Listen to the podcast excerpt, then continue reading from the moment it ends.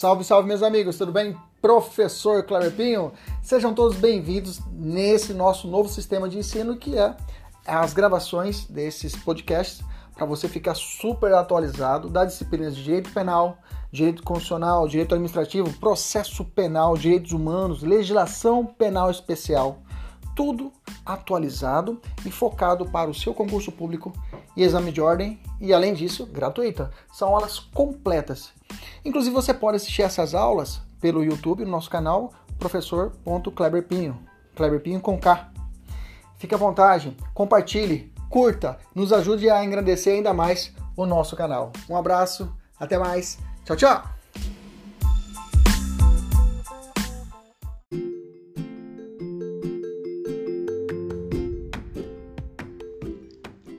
Se para o adulto nós temos a Lei de Execuções Penais que regula a execução penal, para o adolescente infrator nós temos a Lei do SINASE, a Lei 12.594 de 2012, uma lei muito importante e super cobrada em concursos públicos.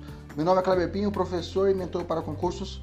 Fique comigo nessa super aula para você entender a Lei do SINASE e as suas características que são cobradas em prova.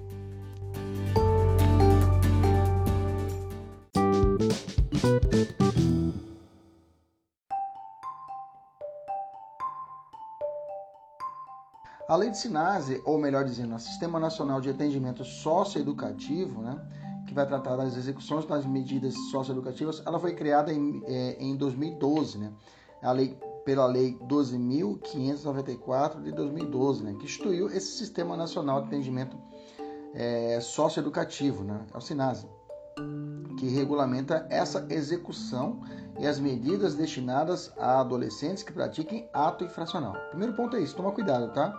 o, o objetivo da lei, tá?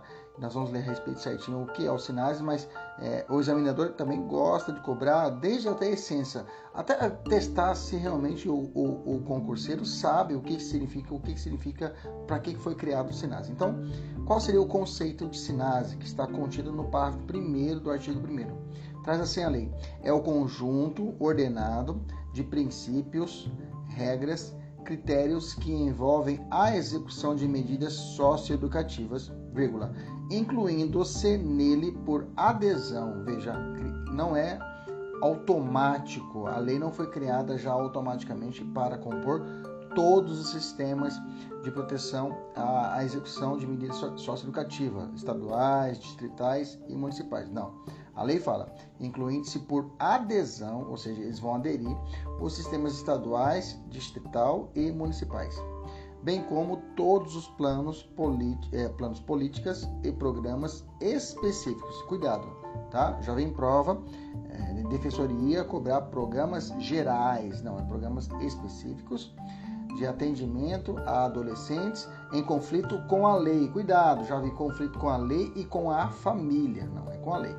Repetindo, SINAS então é um conjunto ordenado de princípios, regras e critérios que envolvem a execução de medidas socioeducativas, incluindo-se nela por adesão aos sistemas estaduais, distrital, municipais, bem como todos os planos políticas, eh, planos políticas e programas específicos de atendimento ao adolescente em conflito com a lei.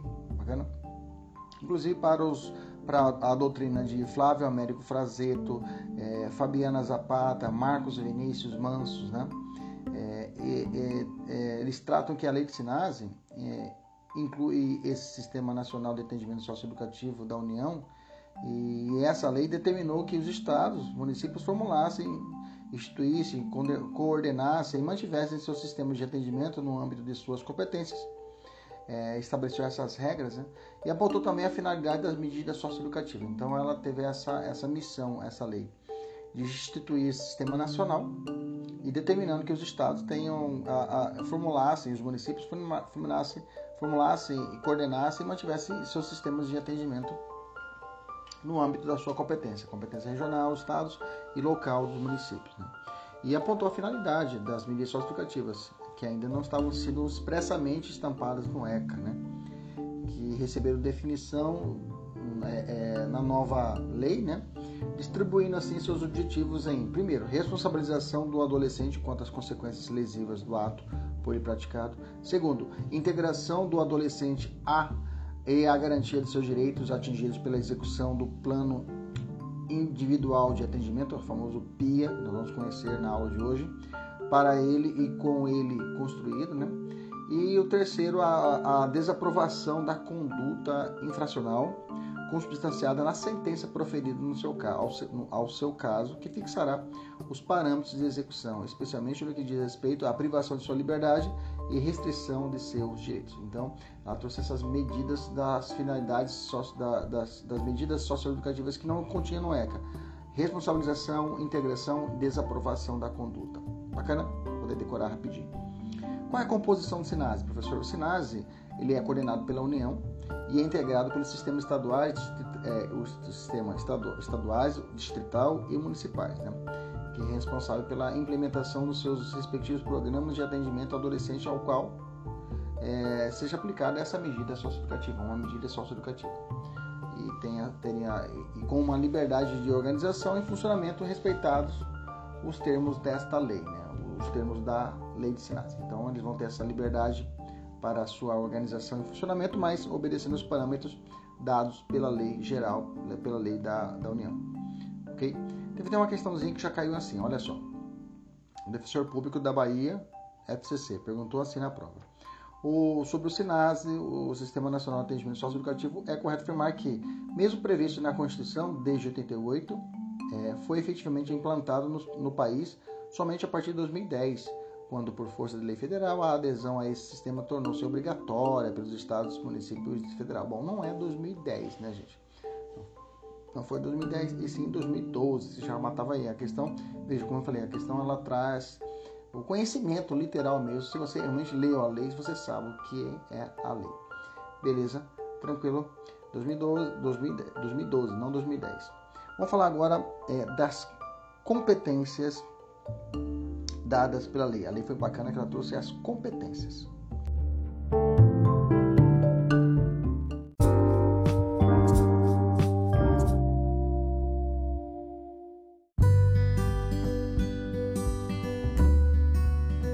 Nesse contexto, a lei trouxe a competência dadas para tanto para a União, tanto para o DF como para os municípios. Bom, nós vamos ter que estudar agora aqui de forma, vamos estudar de forma paralela as, a, a, competência tanto da União, dos estados, do DF e do município do DF, né? que, que o DF ele acumula tanto a função dos estados e municípios, você sabe disso, né?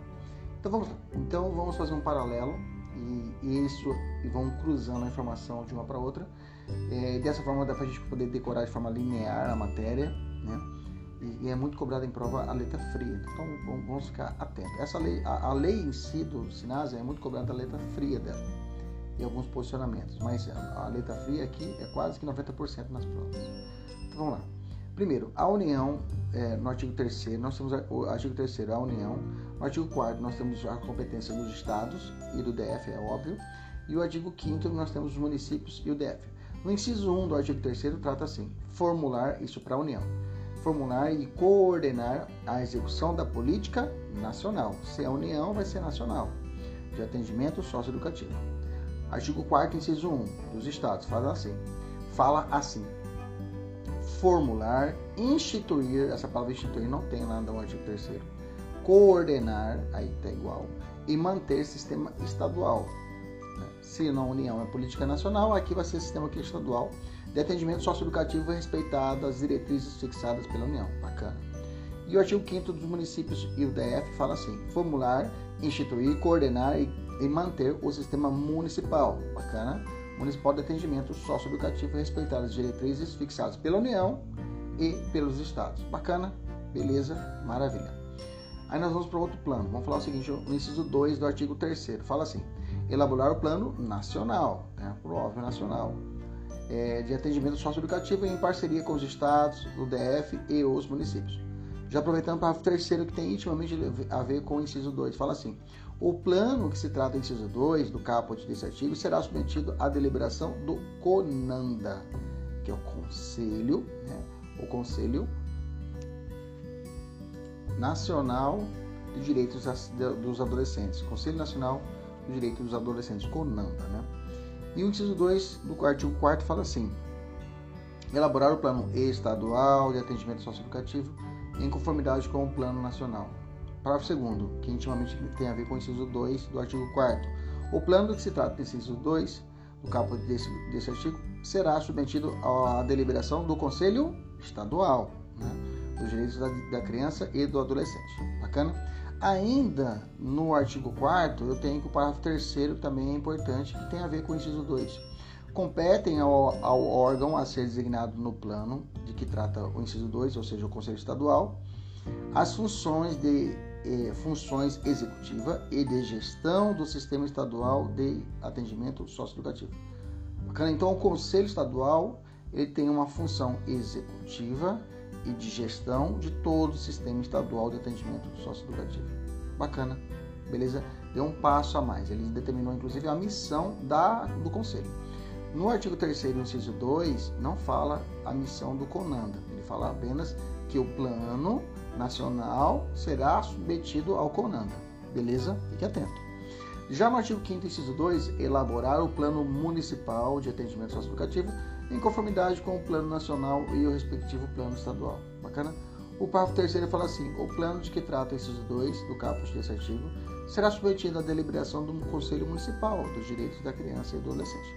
No parágrafo 4 desse artigo 5 traz a missão do Conselho Municipal. Fala assim a lei: competem ao órgão a ser designado, ou seja, o Conselho Municipal, no plano, que se trata do inciso 2 do caput desse artigo, as funções executiva, bacana, igualzinho ao Conselho Estadual, e de gestão, bacana, igualzinho ao Conselho Estadual, do Sistema Municipal de Atendimento Socioeducativo. Bacana. Então o Conselho Municipal vai ter a mesma missão do Conselho Estadual, só que no âmbito local. Beleza? Tranquilo? Tá tranquilo? Beleza? Vamos evoluir.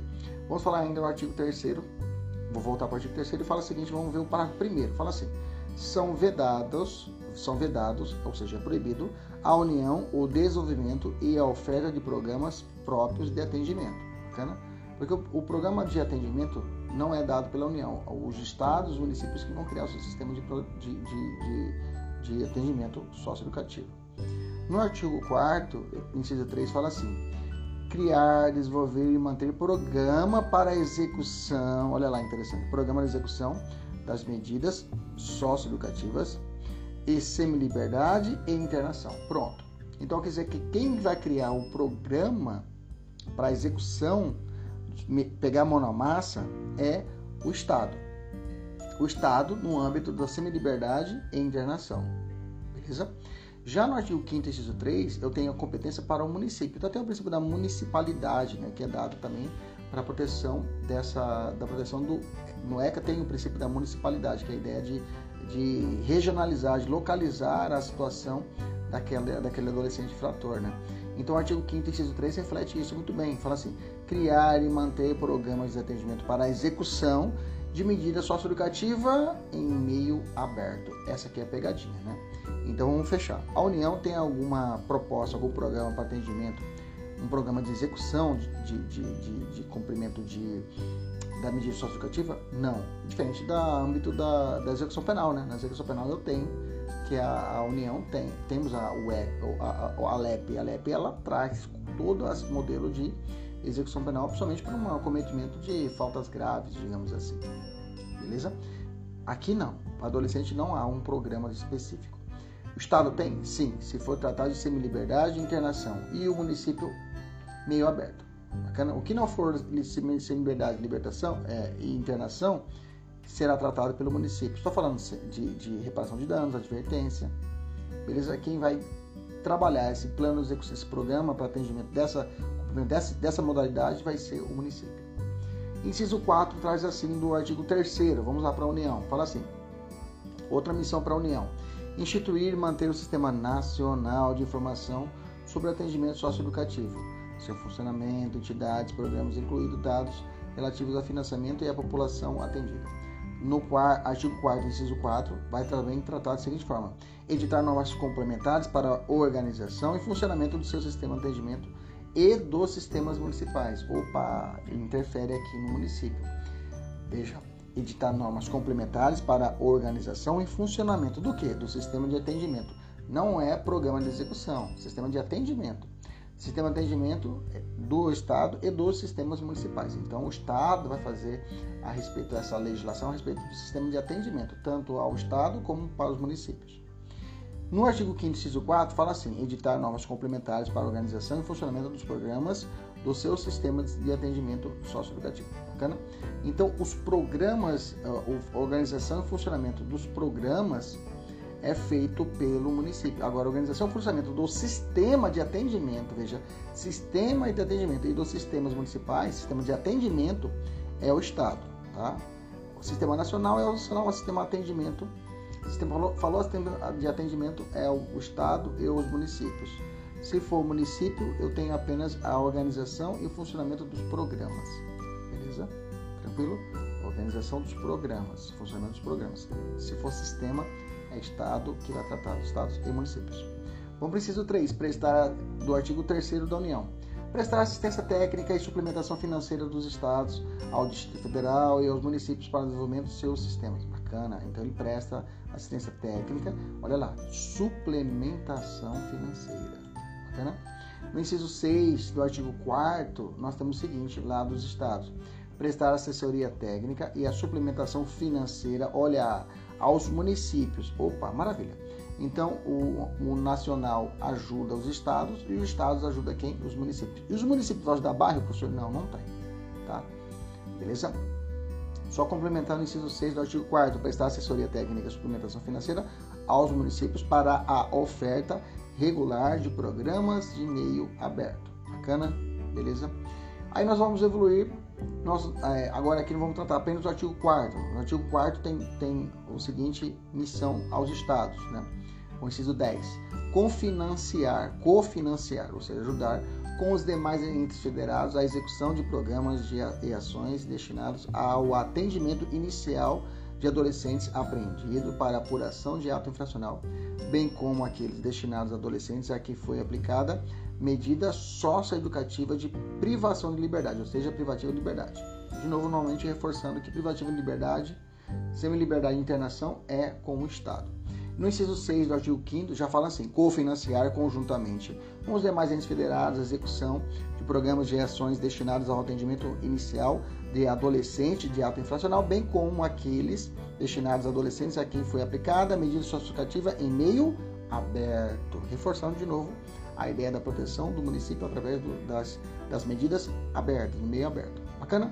Evoluindo no inciso, artigo 3 volta para o artigo 3 da União, fala assim, inciso 5, contribuir para a qualificação e ação em, em rede de, dos sistemas de atendimento socioeducativo. Repetindo, contribuir para a qualificação e ação em rede dos sistemas de, so, de atendimento socioeducativo. Qualificação da rede. No inciso, no artigo, 3, artigo 4 dos estados, inciso 5. Estabelecer com os municípios formas de colaboração, formas de colaboração para o atendimento socioeducativo no meio aberto. Ele ajuda o pessoal do meio aberto.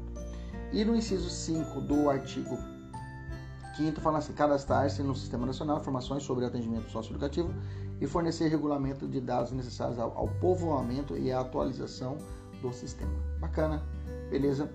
Vamos evoluir. Vamos falar agora dos parágrafos é, do artigo 3 O parágrafo 2 do artigo 3 fala assim: Ao Conselho Nacional dos Direitos da Criança e Adolescente competem, o adolescente, o CONANDA, compete fun as funções normativa, deliberativa, de avaliação e de fiscalização do Senasa. Vamos repetir. O que, que o CONANDA faz? Vamos lá. Função normativa, deliberativa, avaliação e de fiscalização do Sinasa. E o Conselho Estadual, está no artigo 4 parágrafo 1 fala assim: ao Conselho Estadual dos Direitos da Criança e do Adolescente competem as funções deliberativa e de controle. Opa, é diferente. No CONANDA eu tenho função normativa, legislar, delibera, normativa, deliberativa de avaliação e de fiscalização. Normativa, deliberativa, avaliação e fiscalização. Grava aí, 4 do CONANDA. Anota do lado do caderno é, função normativa, deliberativa, avaliativa, né, de avaliação e fiscalização. Conselho Estadual, quais, quais são as funções? Funções deliberativa e de controle, tá? deliberativa e de controle do Sistema Estadual de Atendimento. E no município, professor, artigo 5 parágrafo 2 Conselho Municipal dos direitos da criança e adolescente compete função deliberativa e de controle também, só que do sistema municipal. Então, tirando o CONANDA, o estadual e o municipal, as funções dos conselhos são de deliberação e de controle. O CONANDA, quatro, normativa, deliberativa, avaliativa e fiscalizativa, de fiscalização. Bacana, beleza? Vamos avaliar, vamos evoluir. Artigo 3 inciso 6, ainda tem a missão no âmbito da União. Estabelecer diretrizes sobre organização, o funcionamento das unidades e programas de atendimento. Inciso 7. Instituir e manter processos de avaliação de sistemas de atendimento socioeducativo, seus planos, entidades e programas. Inciso 8 do artigo 3 ainda. Financiar com os demais entes federados a execução de programas e serviços do SINASE. Inciso 9. Garantir a publicidade de informações sobre repasses garantir a publicidade de informações sobre repasses de recursos aos gestores estaduais, distrital e municipais para o financiamento de programas de atendimento ao socioeducativo. Bacana? Essa missão é da União. Estados, inciso 7, garantir o pleno funcionamento do plantão inter, interinstitucional nos termos previstos no artigo nos inciso 5 do artigo 88 do ECA Oitavo, garantir a defesa técnica do adolescente a quem se atribua prática de ato infracional. Grava, quem tem essa competência é estadual. Garantir a defesa técnica. 9. Cadastrar-se no Sistema Nacional de Informações sobre Atendimento Socioeducativo e fornecer regularmente os dados necessários ao povoamento e à atualização do sistema. E aí nós temos diretrizes do artigo 5 a respeito desses assuntos que eu disse agora. Finalizando o artigo, ainda temos no artigo 3 da Missão da União, parágrafo 4 a Secretaria de Direitos Humanos da Presidência da República compete a função executiva e gestão do, do SINAS. Então, quem vai, é, é, é, é quem tem a função executiva de, de, de, cuidar de gestão, de gestão do SINAS é a Secretaria, não o CONANDA. Toma cuidado, não é o CONANDA, é a Secretaria de Direitos Humanos. Tá? Artigo 4 não traz essa missão. No artigo 5 eu tenho, parágrafo 1 para garantir a oferta de programa de atendimento socioeducativo de meio aberto, os municípios podem instituir os consórcios dos quais tratam a Lei 11.104 de 2005, que dispõe sobre as normas gerais de contratação de consórcios públicos e da outras providências ou qualquer outro instrumento jurídico adequado como forma de compartilhar responsabilidades. Bacana? Beleza? E aí nós fechamos aí o artigo 3 artigo 4 e artigo 5 do SINASE. Vamos evoluir, vamos falar alguns destaques, tá? Beleza? A respeito desses, dessas competências. Primeiro destaque que eu acho relevante é, é uma seguinte, eu vou te fazer já uma seguinte questão, você já gravar, que nós falamos agora. De que competência é para criar e manter programas para execução de medidas socioeducativas. Lembra, se for o Estado, ele vai tratar das medidas de semi-liberdade e internação, ou seja, as medidas que vão restringir a liberdade do é, adolescente infrator. Já o município cuida das medidas socioeducativas do meio aberto, ou seja, prestação de serviço de comunidade liberdade assistida. Né? Eu falei advertência, mas advertência não entra aqui porque não, é, ela é automática e é realizada pelo juízo, então não necessita de uma estrutura. Já o município ele vai estruturar o quê? A prestação de serviço à comunidade é a liberdade assistida. Beleza? Segundo ponto é a transferência dos programas, ou seja, a União ela formula e coordena a política de atendimento socioeducativo. Os estados eles criam e mantêm programas para as medidas de semi-liberdade de internação e os municípios vão criar e manter os programas para as medidas socioeducativas em meio aberto. Bom, esses são os pontos que eu acho interessante você ficar, você gravar. Tá? E existe também uma determinação que é o seguinte: a lei 12.000, a lei de Sinase, ela prevê ainda que a incumbência dos programas de atendimento é do Poder Executivo, tá? É do Executivo, não podendo ser desempenhadas pelo Poder Judiciário. Bacana?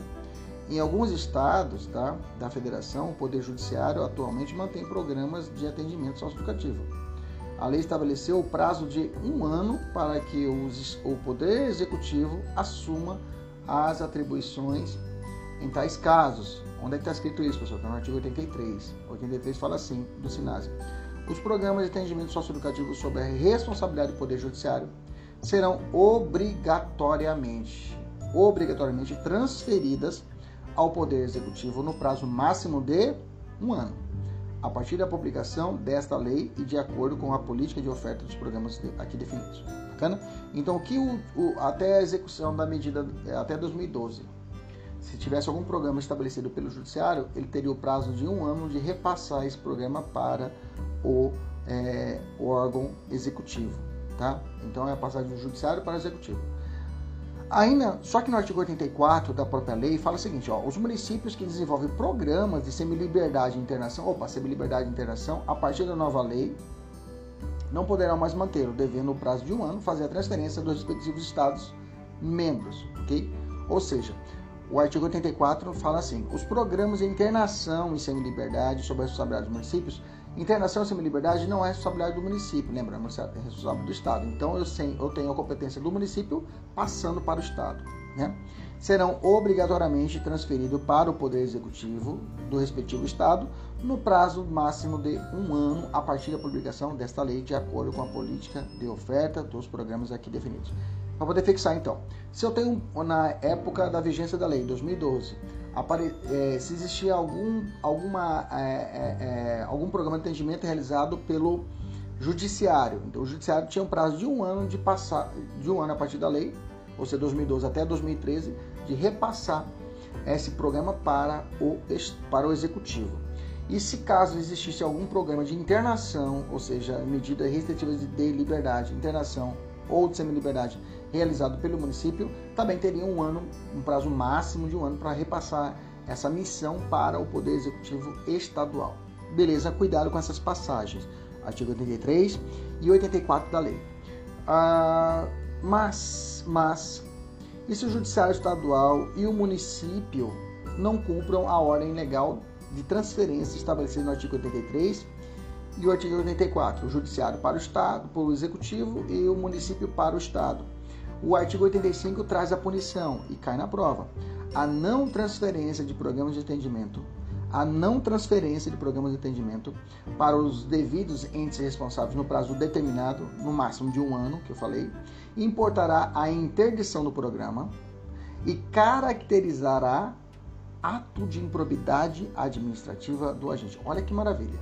Interdição do programa, primeiro efeito, você vai grifar e o segundo efeito, ato de improbidade administrativa do agente responsável. Olha, veja, é um ato de improbidade que não está contido dentro da lei de improbidade administrativa. Daí reforça o nosso conceito que os atos, artigo 9, artigo 10 artigo 11 da lei de improbidade administrativa, tratam de rol exemplificativo e não taxativo. Né? Continua o artigo 85 do agente responsável vedada, ademais, ao Poder Judiciário e ao Poder Executivo Municipal ao final do referido prazo, a realização de despesas para sua manutenção, ou seja, é proibido manter ainda depois dessa missão a manutenção desses programas através financeiramente dizendo. Beleza? Tranquilo? Maravilha. Vamos evoluir na matéria. Vamos falar dos princípios do artigo 35. Vamos lá. princípios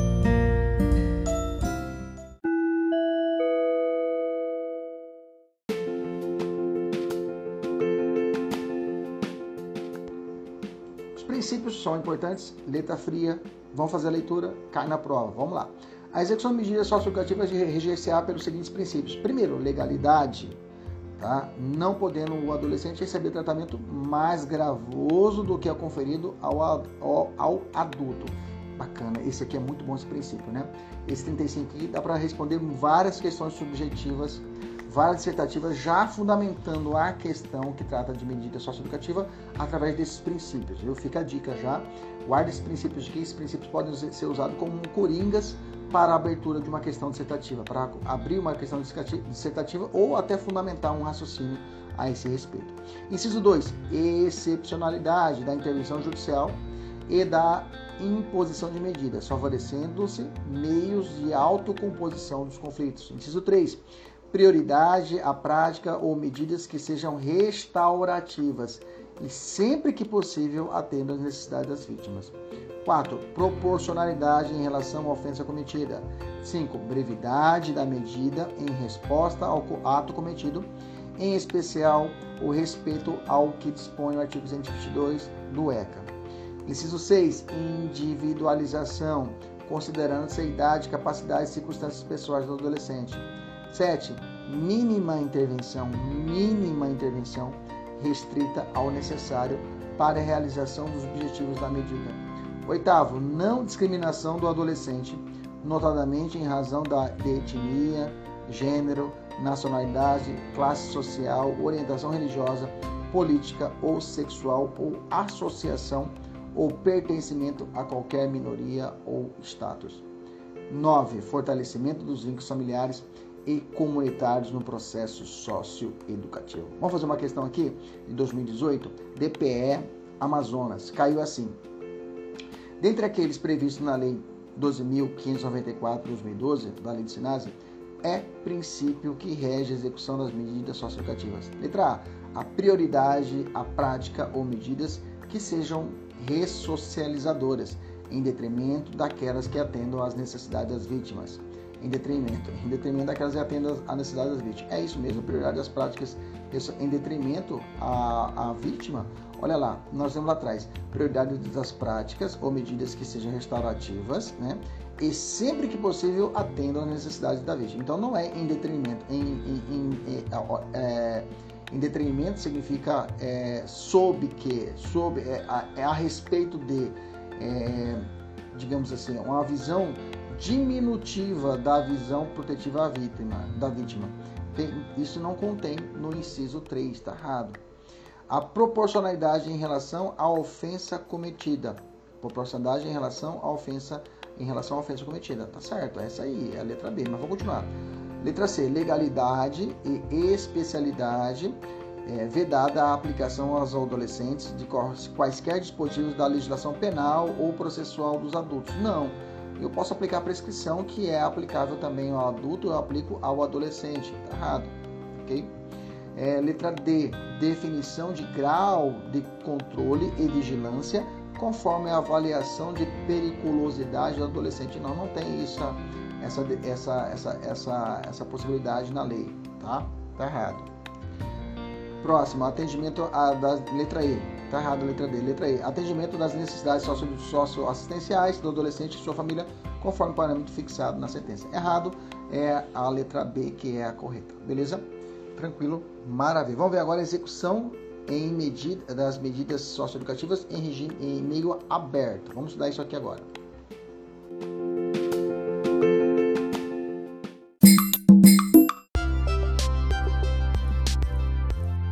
Bom, as duas medidas que, que tratam, medidas socioeducativas que tratam da meio aberto é a prestação de serviço à comunidade e liberdade assistidas. Lembrando que nós temos também a reparação de danos como medida socioeducativa e a advertência, né? É, então eu tenho a medida socioeducativa. Quais são as medidas socioeducativas? A advertência, a reparação de danos, prestação de serviço à comunidade e liberdade assistida. O que nos interessa é a prestação de serviço à comunidade e a liberdade assistidas que vão ser tratadas pela municipalidade. O artigo 117 da lei fala assim: a prestação de serviços comunitários consiste na realização de tarefas gratuitas de interesse geral por um período não excedente a seis meses. Isso nós já estudamos lá no ECA, né? junto a entidades assistenciais, hospitais, escolas e outros estabelecimentos congêneres, bem como em programas comunitários ou governamentais. Parágrafo único. As tarefas serão atribuídas conforme as aptidões do adolescente, devendo ser cumpridas durante uma jornada máxima de 8 horas semanais, semanais não é diárias, toma cuidado, aos sábados, domingos, feriados ou em dias úteis, de modo que não prejudique a frequência escolar ou a jornada normal do trabalho. 118 fala assim: é, a liberdade assistida será adotada sempre que se afigurar a medida mais adequada para o fim de acompanhar, auxiliar e orientar o adolescente. Para primeiro, a autoridade designada pela pessoa capacitada para acompanhar o caso, a qual poderá ser recomendada por entidade e programa de atendimento. A liberdade assistida será fixada pelo prazo mínimo de seis meses. Cuidado que é prazo mínimo, não é prazo máximo, né? Isso aí nós estudamos bastante lá no, no, lá no ECA, na primeira na aula que trata a respeito de medidas socioeducativas. Se você não assistiu, assiste essa aula ou ouça o nosso podcast a respeito disso. Podendo a qualquer tempo ser prorrogada, revogada ou substituída por outra medida. Ouvido orientador e Ministério Público. Importante o artigo 119, que trata da incumbência do orientador com apoio e supervisão da autoridade competente, a realização dos seguintes encargos, entre outros: promover socialmente o adolescente e sua família, é, supervisionar a frequência e aproveitamento escolar, diligenciar no, no, no, no sentido de profissionalização do adolescente, a apresentar relatório do caso. Essas são as missões dadas pelo ECA ao, ao chamado é, orientador da liberdade assistida. Tá? Um ponto importante a respeito da liberdade assistida, ela é baseada no Instituto Norte-Americano, tá? Vamos, descer, vamos aumentar um pouquinho o nível da aula, vamos dar profundidade, vamos dar lastro para a nossa matéria. A liberdade assistida, até uma boa introdução para uma, uma dissertativa, começa assim. É baseado no Instituto Norte-Americano do Probation System, Sistema de, pro, de Provas, consistente em submeter o adolescente após sua entrega aos pais responsáveis ou a uma vigilância de, e acompanhamento discretos à distância com o fim de impedir a reincidência e obter ressocialização. Na prática, consiste na obrigação de, do adolescente infrator e seus responsáveis legais comparecerem periodicamente a um posto pré-determinado e ali entrevistar, entrevistarem-se com os técnicos para informar suas atividades. Tá? Então essa é a origem que eu tenho da liberdade assistida, que é, vem de um sistema norte-americano e foi aplicada ao nosso Brasil. Bacana? Então qual seria a competência do município é, na direção do programa de prestação de serviço à comunidade ou à liberdade assistida. Né? O artigo 13 do SINASE é, fala assim: selecionar e credenciar orientadores, designando-os caso a caso para acompanhar e avaliar o cumprimento da medida. 2. Receber o adolescente, seus pais responsáveis e orientá-los sobre a finalidade da medida e organização e funcionamento do programa. Veja, o município vai fazer essa, essa, esse acolhimento. 3. Encaminhar o adolescente para o orientador e credenciado. 4. Supervisionar o desenvolvimento da medida. 5. Avaliar com o orientador a evolução do cumprimento da, da, da, medida e, se necessário, propor à autoridade judiciária a sua substituição, suspensão ou extinção. Tá? O rol de, de orientadores credenciados deverá ser comunicado semestralmente tá? à autoridade judiciária e ao Ministério Público. Esse é o parágrafo 1 do artigo 13. Então, isso vai tratar a respeito das missões para a prestação de serviço e a liberdade assistida. No artigo 14 vem assim, ó, incube ainda a direção do programa de medidas de, de, prestação de serviço à comunidade, selecionar e credenciar entidades assistenciais, isso aqui para prestação de serviços, né? É, hospitais, escolas ou outros estabelecimentos congêneres, bem como os programas comunitários ou governamentais, de acordo com o perfil socioeducativo e o ambiente no qual a medida seja cumprida. Então, aqui o, o 14 vai tratar mais das prestação de serviço. E o artigo 13 está falando mais a respeito da liberdade assistida propriamente dita. Beleza? Tranquilo, maravilha. Vamos falar agora da execução de medidas que impliquem a restrição da liberdade. Estou falando de semi-liberdade e internação. Vamos lá.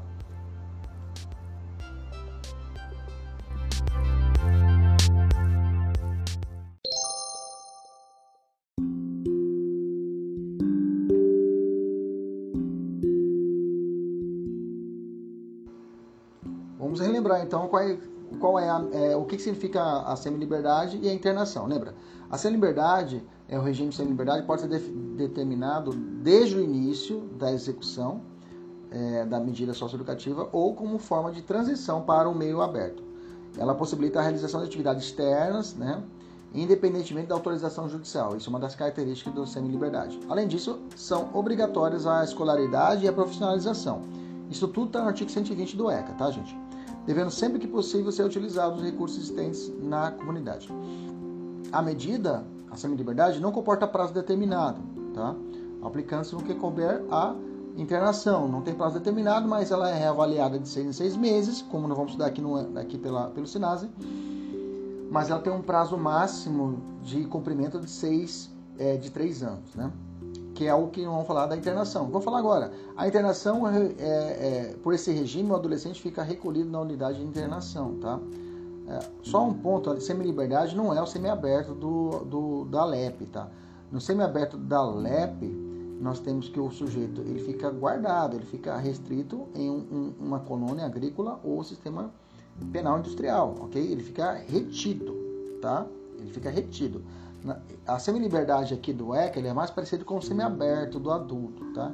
Ele fica o dia todo dentro do, é, fora do sistema e à noite ele volta para o sistema para dormir. Bacana? Tem até uma, uma na semi-liberdade tem a semi-liberdade invertida, né? Que é possível que o cara ficar à noite é, na rua e durante o dia ele fica no sistema. Em situações de estupro, ele está sendo ameaçado dentro do sistema por outros é, é, é, internos e aí é possível chamar de semi-liberdade invertida. Vou voltar para a internação. Na internação constitui medida privativa de liberdade, tá? É sujeito a, sempre sujeito ao princípio da brevidade, excepcionalidade, e aqui inclusive nós conceituamos aqui esses dois princípios, né? É, e respeito à condição peculiar da pessoa em desenvolvimento, né? Ela pode ser permitida para a realização de atividades externas, pode ser autorizada a realização de atividades externas a critério de equipe técnica é, da entidade, salvo expressa determinação judicial, em contrário.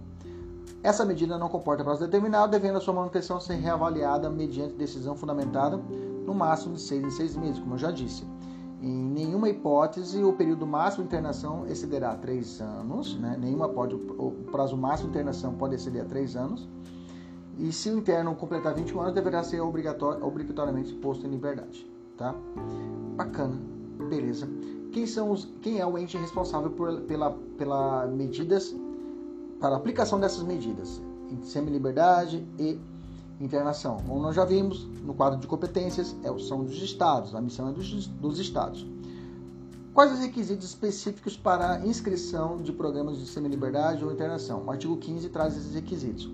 São requisitos específicos para a inscrição de programas de regime de semi-liberdade ou internação. 1. Um, a comprovação da existência de estabelecimento educacional com instalações adequadas. 2. A previsão do processo e dos requisitos para a escolha do dirigente. 3. A apresentação das atividades de natureza coletiva. 4. A definição das estratégias para a gestão de conflito. É proibido, vedada expressamente a, é, isolamento cautelar, tá? exceto nos casos previstos no parágrafo 2 do artigo 49 desta lei. O que diz o parágrafo 2 do artigo 49? Deixa eu achar para vocês, fala assim. É vedada a aplicação sanção disciplinar de isolamento a adolescente interno, exceto seja imprescindível, seja imprescindível para é, para a garantia da a segurança dos outros internos ou do próprio adolescente, a quem seja imposta a sanção, sendo, de, sendo necessária ainda a comunicação ao defensor, ao Ministério Público e à autoridade judiciária em 24 horas. Então, é artigo 48, parágrafo 2 do artigo 48. Vou te perguntar: é possível isolamento cautelar do adolescente infrator? A resposta é sim, é possível. Excepcionalmente é possível, conforme o artigo 48, para 48 parágrafo 2 que eu acabei de ler para vocês. Beleza? Que mais ainda contém o artigo 15? A previsão de regime disciplinar nos termos do artigo 72 dessa lei. O 72 traz regras a respeito dessa aplicação desse regime. Né? Aqui também houve um erro. É, aliás, na verdade, perdão, deixa eu retificar aqui. É o artigo 48 o inciso 4 que acabei de falar, é o artigo 48, parágrafo 2 Só que a, a, houve uma, um erro de remissão. Ou seja, a lei, em vez de colocar o artigo 49, colocou 48, colocou o artigo 49 no inciso 4. Errou o legislador, tá? O correto, que vai tratar da exceção à vedação ao, ao isolamento cautelar, é o artigo 48, parágrafo 2 Mas se você ler o inciso 4, pode ver aí no seu material você vai ver que tá, é, é, é, o artigo 15 está falando do artigo 49, mas na verdade o artigo 48, tá? Então não foi erro da minha digitação que eu acabei de corrigir, não. É erro da lei mesmo, tá? Beleza? Houve um erro de remissão. E no inciso 5 do artigo 15, também ele erra. Em vez de falar o correto, não é o artigo 72, e sim o artigo 71, que trata a respeito de, desse atendimento, né? A, é, é, a, respeito desse regime. Que, e, e esse regime deve, disciplinar deve obedecer alguns princípios. Quais são? Tipificação explícita das infrações como leve, médias e graves. É proibido uma, uma norma genérica ou vaga né, a respeito disso. Exigência de instauração formal do processo disciplinar para aplicação de qualquer sanção, qualquer sanção, garantido na defesa e contraditório. Okay? obrigatoriedade de audiência de sócio-educando nos casos que seja necessário a, a instauração do processo disciplinar, sanção de duração determinada, enumeração das causas ou circunstâncias que eximam, atenuem ou agravem a sanção a ser imposta ao sócio educativo, bem como os requisitos para a existência dessa 6. Enumeração explícita das garantias de defesa. 7. Garantia de solicitação e rito de apreciação dos recursos cabíveis. 8. Apuração da falta disciplinar por comissão composta por, no mínimo, três integrantes, sendo um obrigatoriamente oriundo de equipe técnica. Beleza? Então, para que exista o, é, é, a inserção de programa de regime semi-liberdade no Estado, é necessário todos os detalhes do artigo 15, principalmente a, possi a, a, a possibilidade do isolamento cautelar excepcionalmente e a, a previsão desse regime disciplinar que deve ter essas regras que eu acabei de falar para você. Bacana, tranquilo, maravilha, tranquilo. Essa matéria é tranquila. O adolescente que esteja em regime de internação poderá ser punido com isolamento caso tenha praticado falta grave? Como regra, não, como eu acabei de ler para vocês, tá? É possível na situação do artigo 48, parágrafo 2 ok? Só para reforçar. Como deve ser a estrutura da unidade de internação? Professor leu o 48, parágrafo 2 de novo, vamos lá. É vedada a aplicação da situação disciplinar de isolamento ao adolescente interno, exceto, vamos lá, seja imprescindível, não é prescindível, é imprescindível para a garantia da segurança de outros internos, outros internos, ou, ou do próprio adolescente, a quem seja imposta a sanção, sendo necessária a comunicação para quem? Defensor, Ministério Público e ao juiz. Veja, a internação cautelar é dada pela administração da socioeducativa, tá?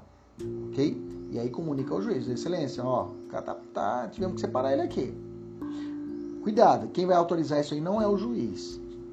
Aliás, quem vai é, realizar o ato de, de, de, de, isolamento cautelar é a administração, o executivo, o Estado vai fazer isso. Depois avisa o judiciário. Como deve ser estruturar, como como deve ser a estrutura da unidade de internação de semi-liberdade? Bom, a lei fala que a estrutura física da unidade deve, com, deve ser compatível com as normas do SINASE e é proibida na unidade de medida socioeducativa funcione espa, é, espaços contíguos, anexos ou de qualquer outra forma integrados estabelecimentos penais. Estou falando de presídios, cadeias públicas. Então não pode ficar, é, digamos, ah, um puxadinho do presídio, ah, ali no fundo ali ficam os adolescentes infratores. Não, tem que ser totalmente é, separado, tá? Separado. Na sua cidade você pode reparar que não fica, não funciona no mesmo complexo ah, o presídio e o sistema do socioeducativo. Bacana? Qual a qualificação mínima do dirigente? Ah, se tiver algum, se você tiver no seu estado uma situação assim, nos avise para a gente poder aprender cada vez mais. Entre em contato com a gente aí e fala, olha professor, aqui no nosso estado é tudo bagunçado. Nos avise. Qual a qualificação mínima do dirigente do programa de semi-liberdade ou de internação? Gente, isso que cai na prova, tá? O dirigente do programa de atendimento em regime de semi-liberdade ou de internação, o diretor, né, ele tem que ter a seguinte informação. Vamos lá. Além dos requisitos previstos no programa, o atendimento é necessário. Primeiro, formação no curso superior, bacana.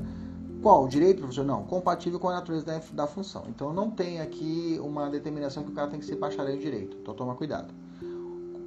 2. Comprovar a experiência no trabalho é, no, com adolescente no mínimo de dois anos. Então, experiência de no mínimo dois anos. Isso aqui é outra exigência da lei. E terceiro, reputação ilibada. Não tem mistério. Então, reputação ilibada, no mínimo dois anos de experiência e nível superior em qualquer área, mas desde que seja compatível com a função. Tá? Então, eu não vou colocar um cara que é engenheiro para ser é, é, dirigente de um programa de semi-liberdade tem, não é compatível. Tem que ser um pedagogo, tem que ser uma, um advogado, um, um direito, tem que ser alguém na área sociais, né? Ou sociais aplicadas. Beleza? Tranquilo. Permissão de saída é permitida? Sim, o artigo 50 da lei permite a chamada permissão de saída daqui. Não confundo com a permissão de saída ou autorização de saída lá das leis de execuções penais, tá? Fala assim a lei, sem prejuízo do disposto no parágrafo 1 artigo 121 do Estatuto da Criança e Adolescente, a direção do programa de execução de medida de privação da liberdade poderá autorizar a saída monitorada do adolescente nos casos de 1. Um, tratamento médico 2. Doença grave ou falecimento devidamente comprovado de quem? pai, mãe, filho, cônjuge, companheiro ou irmão, com imediata comunicação ao juiz competente. Repetindo, então, a direção da execução libera o sujeito. A saída é monitorada, tá? Através para tratamento médico, doença e falecimento. Médico, doença grave, doença grave não é qualquer doença, Covid, por exemplo, e falecimento. Falecimento de quem? Cônjuge, mãe, pai, mãe, filho, cônjuge, companheiro ou irmão, tá? E de imediato, não é 24 horas, mas comunicação imediata ao juiz competente, tá? É, aqui é, trata-se de saída autorizada pela própria direção do programa, tá? Não é necessária autorização prévia do juiz, tá? Mas tão somente comunicação, fique esperto. Pode ser realizada atividade externa? Sim, é possível, tá? Além da hipótese que eu acabei de mencionar, né, é, esse, o regime de internação é, é, é, é permitir a realização de atividades externas, né, a critério da equipe técnica de atendimento, salvo de determinação judicial ao contrário. Veja que não é necessária autorização judicial também aqui, tá? mas tão somente a ausência de determinação judicial em contrário. Tá? Se tiver uma determinação em contrário, aí o cara não pode prestar externamente. Fora isso, pode. Tá?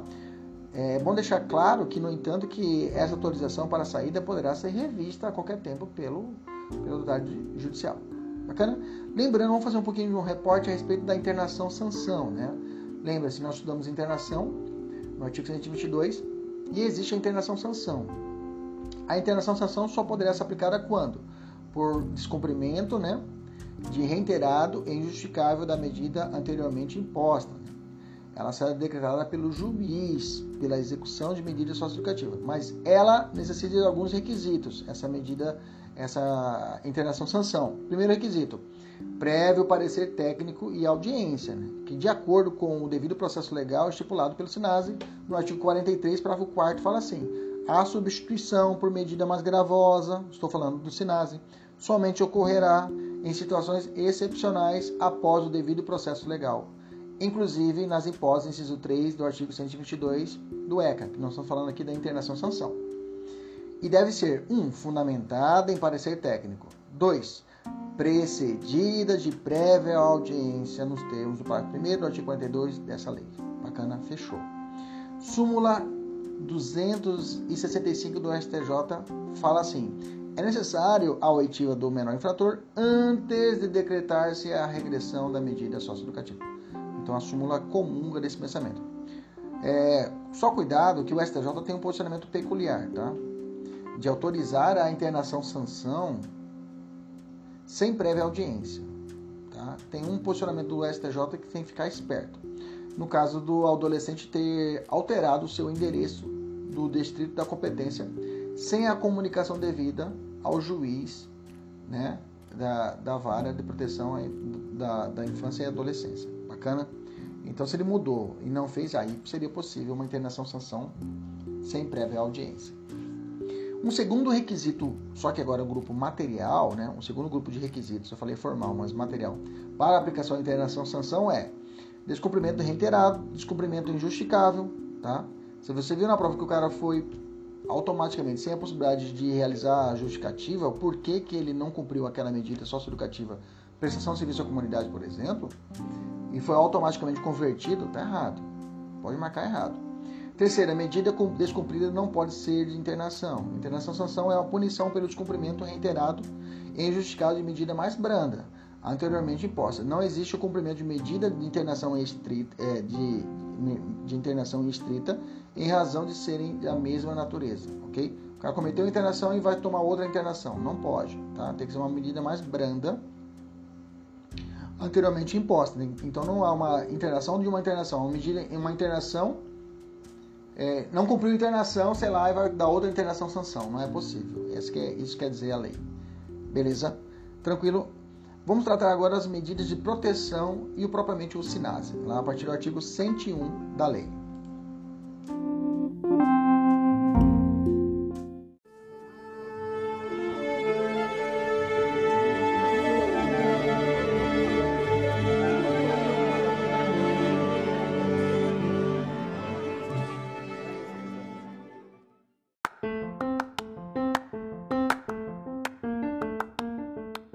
101 nos ensina o seguinte, ó. Verifica-se qualquer das hipóteses previstas no artigo 98, a autoridade competente poderá determinar, dentre outras, dentre outras, as seguintes medidas. 1. Um, encaminhamento aos pais ou responsável mediante termo de responsabilidade. 2. Orientação, apoio e acompanhamento temporários. 3. Matrícula e frequência obrigatórias em estabelecimento oficial de ensino fundamental. 4. Inclusão em serviços de programas oficiais ou comunitários de proteção. Apoio e promoção da infância da, da, da criança e adolescente. 5. Requisição de tratamento médico, psicológico ou psiquiátrico em regime hospitalar ou ambulatorial. 6. Inclusão de programa oficial ou comunitário de auxílio, orientação e tratamento de alcoólatras e toxicômanos. 7. Acolhimento institucional. 8. inclusão de programa de acolhimento familiar, né? Programa de acolhimento familiar e, e nono, colocação em família substitutiva. Bacana? Então isso seria a, a, medida de proteção realizada pelo SINASE, né? Aplicado pelo SINASE. É, na verdade, isso aqui é do ECA, né, no artigo 101 do ECA, que reflete as ações do SINASE. Então, essas são as, as, medidas de proteção dadas pelo ECA, que deve ser realizado pelo SINASE. Bacana? Então, como vai se dar essas medidas protetivas diante do SINASE? Como é que vai ser implementado isso? As medidas de proteção, então, podem ser aplicadas tanto à criança e ao adolescente. Né? Só, só, lembrando que os três últimos, né? acolhimento institucional, inclusão de programa de acolhimento familiar e colocação de família substitutiva, essas não são aplicadas ao adolescente, tá? Essas são exclusivas do, da criança, né? São pessoas até 12 anos incompletos. Então, quando uma, um, um, adolescente comete ato infracional, a criança não comete ato infracional, tá, né? Ao adolescente é imputado a medida socioeducativa, a criança é imputada a medida protetiva, tá? Beleza? Então, essa medida de proteção pode ser aplicada à criança e adolescente, como eu disse para vocês, né, quando esses estiverem em situação de vulnerabilidade causada por atitude deles mesmos, dos seus pais e do Estado. Tá? Assim, se alguém com 12 anos completos pratica um ato infracional, não pode ser imputada uma medida socioeducativa, mas apenas medida de proteção. No entanto, caso ele tenha mais de 12 anos, aí sim ah, não vão aplicar os rigores do ECA. Tá? É justamente esse procedimento dessas medidas socioeducativas que está regulado pelo SINASE. Então, o SINASE vai regulamentar as medidas é, socioeducativas. Beleza? O artigo 38 do SENASE prevê que as medidas de proteção aplicáveis forem de advertência de reparação de danos, não é necessário é, que sejam criados novos autos, né? ou seja, a medida será executada naquela mesa do processo em que aplicou a medida protetiva. Tá? Então, o artigo 38 trata disso. No entanto, se forem aplicadas medidas socioeducativas, prestação de serviço à comunidade, e sem liberdade de internação será construído um novo processo de execução. Estou falando para o adolescente infrator que foi determinado a ele, por exemplo, uma medida de advertência e de reparação de danos, né? Se prevê que se as medidas protetivas aplicáveis forem de advertência de reparação de danos ao sujeito, né? Aí eu teria o que a possibilidade de estabelecer no, pode ser dado nos próprios autos, né? E se for no forma é, outras medidas serão autos apartados, beleza? Cuidado com o parágrafo 2 do artigo 42. Essa, na verdade, de tudo que eu estou falando aqui, se você não entendeu, grava esse parágrafo 2 aqui, tá? Tá? Se você não entendeu nada que eu disse, professor, não entendi nada esse negócio aí de adolescente. Medida protetiva de criança. Só lembra disso, tá? Então, se você não entendeu nada, grava esse parágrafo 2 aqui, que esse aqui cai igual laranja em pé. Laranja cai em pé, não. Ah, quando a fruta fica podre, cai no pé. Vamos lá, pensa em qualquer fruta aí. Vamos lá, grava... parágrafo segundo. A gravidade do ato infracional, os antecedentes e o tempo de duração da medida não são fatores que por si só justifiquem a não substituição da medida por outra menos grave. Vamos de novo. A gravidade de ato, do ato infracional, os antecedentes e o tempo de duração da medida não são fatores que por si só justifiquem a não substituição da medida por outra menos grave ok? Então, só o fator de ser um crime grave, por si só, não é justificativa para não substituir a medida por uma menos grave, ok? Vamos lá. É, então, nesse sentido, o artigo 38 vai tratar as medidas de proteção, de advertência e de reparação de danos, quando aplicadas de forma isolada, são executadas nos próprios autos. Lembra disso? E se o artigo 39 fala, para a aplicação de medidas justificativas de prestação de serviço à comunidade, liberdade assistida, semi-liberdade de internação, será constituído o processo de execução para adolescente respeitado o disposto no artigo 143 e 144, que é um processo autônomo. Então, se for um processo de advertência e reparação de danos, ele fica é, aplicado, é, quando aplicado isoladamente, serão executados os próprios autos do conhecimento, no mesmo, mesmo processo. Se for um, outras, outras situações, será feito um processo apartado. Beleza? É, pergunta: aplicada a medida justificativa, poderá ocorrer, poderá haver substituição ou suspensão das medidas pelo defensor público, a pedido do defensor público, melhor dizendo? Sim. O promotor pode pedir? Pode. O artigo 43 nos ensina o seguinte: a reavaliação da manutenção, da substituição ou da suspensão das medidas de meio aberto ou de privação de liberdade e do respectivo plano individual pode ser solicitada a qualquer tempo. Anota aí. Então eu posso pedir como defensor público a qualquer tempo a mudança de uma medida, internação para uma substituição para uma semi-liberdade, por exemplo, a pedido da direção do programa de atendimento do defensor do Ministério Público, do adolescente e seus pais responsáveis. Então, quem pode pedir a reavaliação, substituição ou suspensão? O diretor do programa, o defensor público, o advogado, o Ministério Público e o próprio adolescente e seus pais. Olha só, bacana? Não é só a defesa. Parágrafo primeiro, a justificativa do pedido de reavaliação, entre outros motivos, deve compor o desempenho adequado do adolescente com base no seu, no seu, no seu plano de atendimento individual, antes do prazo de reavaliação obrigatória, a inadaptação do adolescente ao programa e o reiterado descumprimento das atividades do plano individual, a necessidade de modificação das atividades do plano individual, que importa em maior restrição da liberdade do adolescente, tá? A justificação, a justificativa, o pedido de reavaliação, entre outros motivos. Tem que constar isso. Parágrafo segundo, a autoridade judiciária poderá, poderá, não deverá, interferir, indeferir, indeferir o pedido de pronto, se entender insuscetível à motivação. 3. Admitido o processamento do pedido, a autoridade judiciária, se necessário, designará uma audiência. Bacana? Pergunta: é possível a substituição, por exemplo, de uma medida socioeducativa, mas ele, por, um, por, por uma mais grave, né? Uma medida é, uma possível substituição, por exemplo, de uma medida socioeducativa é, mais por uma mais grave, né? A, a substituição por uma medida mais grave, mas por uma mais grave, é possível substituição, tipo, vamos trocar esse exemplo, de uma medida por uma mais grave? Sim, é possível, tá?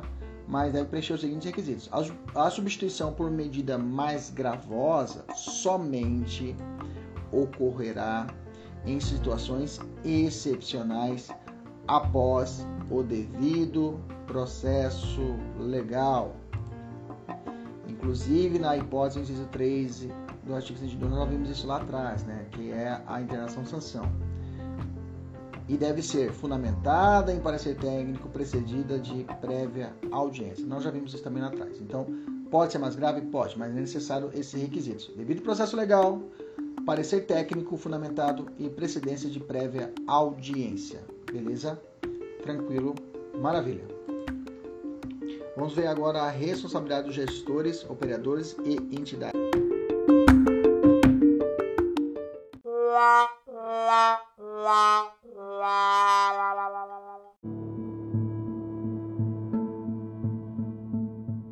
A respeito da responsabilidade dos gestores, dos operadores e entidades, nós temos o seguinte, tá? É, caso ocorra um desrespeito, né? Caso, é, no caso do desrespeito mesmo que parcial, ou do não cumprimento integral das diretrizes apontadas pelo SINASE, pela lei do SINASE, ocorrerá com certeza a responsabilização de todos os envolvidos. Que a gente pode dividir em dois grupos. Primeiro, grupo de gestores, operadores, seu, seus prepostos e entidade governamental. Tá? É, esse grupo estará sujeito às medidas previstas no inciso 1 e no parágrafo 1 do artigo 97, que é advertência, afastamento dos seus dirigentes, fechamento da unidade, interdição de programa, suspensão de atividades e dissolução da entidade. Já um segundo grupo, que é o grupo de entidades não governamentais, seus gestores, operadores e prepostos estarão sujeitos a medidas previstas no inciso 2 do parágrafo 1 do artigo 97 do ECA, que é advertência, suspensão do repasse de verbas públicas, interdição de unidade, suspensão de programa, cassação do registro, suspensão das atividades e solução da entidade.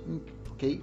Beleza? Atenção, todos aqueles que, mesmo não sendo agentes públicos, e eles induzam ou concorram direta ou indiretamente para o não cumprimento da lei de Sinase, eles podem responder por improbidade administrativa. Isso quem fala é o artigo 29.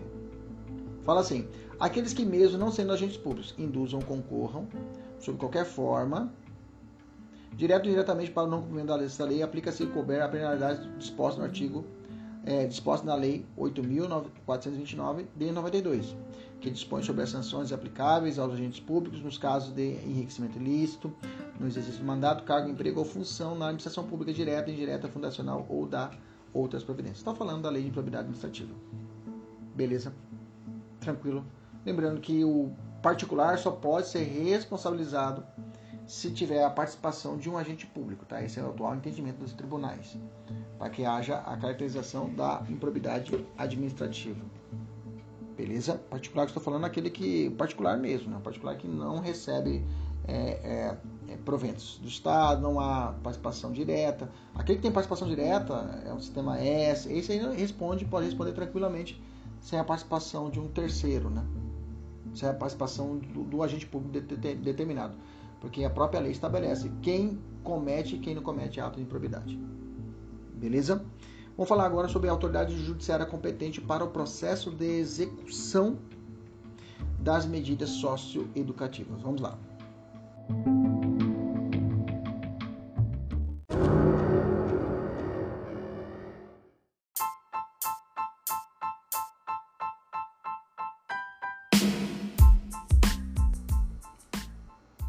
O juiz da infância e da juventude é o juiz competente para o processo de execução das medidas socioeducativas, né? Lembrando que não é o juiz da execução penal, né, gente? Vamos errar uma premissa dessa, né? A defesa e o Ministério Público intervirão sob pena de nulidade no, processo, no procedimento judicial de execução de medida socioeducativa, né?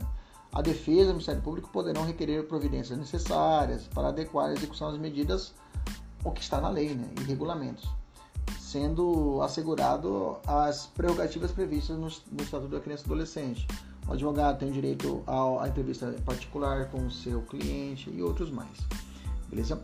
Existe, é, existe a possibilidade chamada pedido de revisão, que é estabelecida pelo artigo 48 do, do SINASE. Fique atento, vamos lá. A revisão fala assim: o defensor, o Ministério Público, o adolescente, seus pais, veja, sempre se colocam, né? O defensor, o Ministério Público, o adolescente e seus pais ou responsáveis poderão, poderão postular revisão judicial de qualquer sanção disciplinar. ok? Revisão de qualquer sanção disciplinar, podendo a autoridade judiciária suspender a execução da sanção até a decisão final do incidente. Ou seja, se for criado esse incidente de revisão, o juiz pode suspender a execução até o final, a decisão final desse incidente. Bacana? Parágrafo primeiro, postulada a revisão após ouvida a autoridade colegiada que aplicou a sanção e, havendo provas a produzir em audiência, procederá o magistrado na forma do, do parágrafo 1 do artigo 42, que é audiência, tarará. Parágrafo 2 é vedada a aplicação de sanção disciplinar de isolamento a adolescente interno, exceto seja decidido isso que nós já vimos lá atrás, né? para garantir a segurança dele, dos, dos outros internos, e o comunicado em 24 horas à autoridade judiciária, ao Ministério Público e ao seu defensor. Nós já estudamos isso. Postulada a revisão após a ouvida a autoridade colegiada que aplicou a sanção e havendo provas produzidas em audiência, o magistrado designará a audiência que será instruída com o relatório da equipe técnica. Já falamos. Pergunta: A execução das medidas socioeducativas impostas ao adolescente infrator é feita nos próprios autos do processo de conhecimento ou em novos autos do processo de execução? Bom, quando o adolescente pratica um ato infracional, o promotor de justiça, se não for o caso de arquivamento ou de remissão, propõe uma ação socioeducativa, que também é chamada de representação para a aplicação de medida socioeducativa. Não é denúncia que a gente vê no processo comum. Isso está previsto lá no artigo 182 do ECA. Então, nesse momento, começa um processo judicial que vai tramitar para apurar se realmente o adolescente praticou aquele ato e qual medida socioeducativa se a figura mais adequada a ele. Trata-se, portanto, de um processo de conhecimento. Okay? Se a ação proposta pelo promotor de justiça for julgada procedente, o juiz aplica por sentença a medida socioeducativa ao adolescente. E com isso encerra o processo de conhecimento. E inicia-se então o processo de execução na medida socioeducativa. Então a pergunta é a seguinte: entendeu o processo, né, gente? A, a execução de medida socioeducativa impostas ao adolescente infrator é feita nos próprios autos do processo de conhecimento ou é feito um novo processo para a execução da medida socioeducativa? Preste atenção. A execução da medida protetiva, de medida de advertência ou de reparação de danos, quando aplicada de forma isolada, será feita nos próprios autos do processo de conhecimento. Isso aqui que nós estávamos falando lá atrás, né? Ficou até confuso, agora ficou mais claro. Segundo, para a aplicação das medidas justificativas de prestação de serviço à comunidade, liberdade assistida, semi-liberdade ou internação, será constituída um processo de execução autônomo para cada adolescente. Beleza? Se for medida advertência e reparação, fica no próprio autos do, do, processo de conhecimento, não precisa fazer um novo processo. Fora isso, prestação de serviço à comunidade, liberdade assistida, semi-liberdade ou internação, é feito um processo de execução apartado. Bom, a, a razão dessa distinção é lógica. No caso de medidas protetivas, advertência ou reparação de danos, não será necessário o acompanhamento prolongado e complexo, né? cumprindo a medida imposta muitas vezes na própria audiência. Se a medida socioeducativa for concedida na remissão, como forma de suspensão do processo, haverá novos autos para execução de medida? Bom, remissão, que é essa oferta realizada pelo promotor de justiça,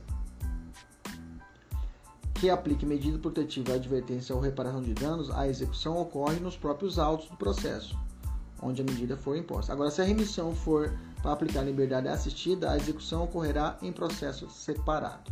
Beleza? O promotor, essa a remissão é a possibilidade do promotor ele, ele de proceder de uma forma em que não se que o, que o adolescente não seja a ele aplicado a medida socioeducativa. Está continuando o artigo 126 do ECA, peço que dê uma olhada, uma lida a respeito da remissão. Nós teremos aulas, aulas é, aqui no nosso grupo, no nosso grupo de estudo, na nossa mentoria, que vão tratar a respeito, de forma específica a respeito da remissão, tá? Então a remissão dá uma olhada no artigo 126 do ECA, que trata essa possibilidade do promotor em, ó, falar, sujeito, você quer cumprir a medida justificativa ou cumprir algumas determinações que eu vou passar para você? Ah, eu quero essa, então vamos fazer uma remissão, beleza? Ok? Observação: vale lembrar que não pode se aplicar a medida de semi-liberdade de internação por meio de remissão, ainda que judicial. Bacana? Existiam. É, o que seria o PIA? Não estou falando desse PIA. O que é esse plano individual, professor, de acompanhamento? O que é o plano individual de atendimento? Né? Existiam aí dois PIAs: um para o acolhimento individual, que é previsto no ECA, e um para o cumprimento de medidas socioeducativas previstas no SINASE. Hoje nós temos apenas o que é previsto pelo SINASE. Quais são as características do PIA, ou seja, desse plano individual de atendimento que é muito falado? Vamos aprender agora.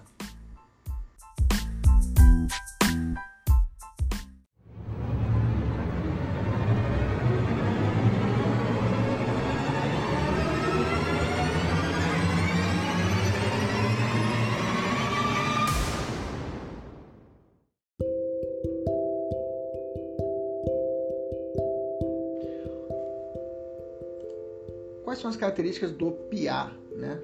né? Aquele guri lá no Paraná, né? O piate, não é? Piate é no sul, professor, é no Rio Grande do Sul. É o piá, né? Muito fala no, no, no Paraná, fala muito piá, né? Piá, o guri. Não é esse, tá? Aqui é o plano individual de atendimento. Ele tem algumas características que são importantes para a nossa matéria, para os nossos estudos. Vamos lá. Primeiro, obrigatoriedade do PIA sempre que houver execução em novos autos, tá? O cumprimento de medida justificativa, já, nós já estudamos, em regime de prestação de serviço à comunidade, liberdade assistida, semi-liberdade ou internação, depende de um PIA, tá? Se for advertência ou prestação, advertência, não há PIA, grava isso, não há PIA. Não há PIA. Reparação de danos, não há PIA. Agora, se for prestação de serviço à comunidade, liberdade assistida, semi-liberdade de internação, é necessário o PIA. Segundo, função do PIA. PIA é um instrumento de previsão, registro e gestão das atividades a serem desenvolvidas com um adolescente. Bacana? Quem elabora o PA? O artigo 53 fala: o PA será elaborado sob a responsabilidade da equipe técnica do respectivo programa de atendimento, com a participação efetiva do adolescente, de sua família, representada por seus pais ou responsáveis. Qual é o prazo de elaboração do PA?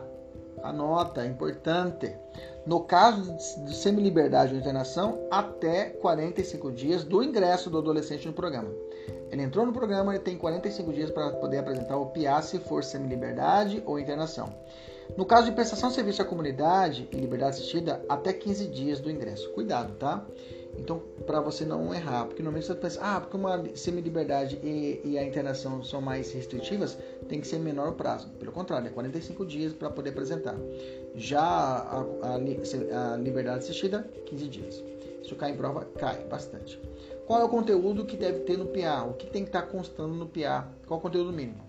O artigo 54 nos ensina: constará, constarão no plano individual, no mínimo, os resultados da avaliação interdisciplinar, os objetivos declarados pelo adolescente, a previsão de suas atividades de integração social, atividades de integração e apoio à família, formas de participação da família para efetivo cumprimento do plano individual, as medidas específicas de atenção à saúde da, do, do, do, adolescente infrator, né? Então veja, são as metas. O plano individual, na verdade, é o que, que o cara tem que passar, quais são os objetivos que ele tem que passar que ele tem que cumprir ali dentro do sistema é, socioeducativo. Artigo 55. Para o cumprimento das medidas semi-liberdade ou internação, o plano individual deve conter ainda a designação de programa de atendimento mais adequado para o cumprimento da medida. 2. A definição de atividades internas e externas, individuais ou coletivas, das quais o adolescente pode participar. 3. Fixação de metas para o alcance e desenvolvimento de atividades externas. Beleza? Então, para a semi-liberdade de internação, eu tenho um pouquinho mais, que é o 55.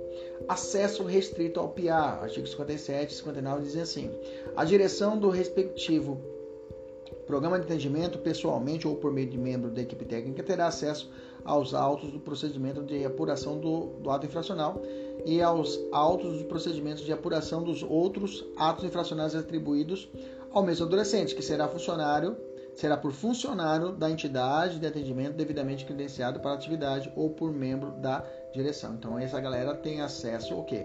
É, é, acesso aos autos do procedimento de apuração do ato infracional e procedimento de apuração de outros atos infracionais. Então quem tem acesso ele é restrito aos funcionários da entidade de atendimento devidamente o que credenciados. Bacana? Continua ainda. O PIA será restrito, PIA o PIA, o PIA será restrito aos servidores do respectivo programa de atendimento, então são servidores do programa de atendimento, então não é qualquer servidor público, aos seus pais, responsáveis, do Ministério Público e ao defensor, exceto expressa, é, exceto expressa autorização judicial a terceira pessoa. Bacana, beleza? Vamos falar a respeito do, da formação do, e o processo de execução da medida socioeducativa. Vamos lá.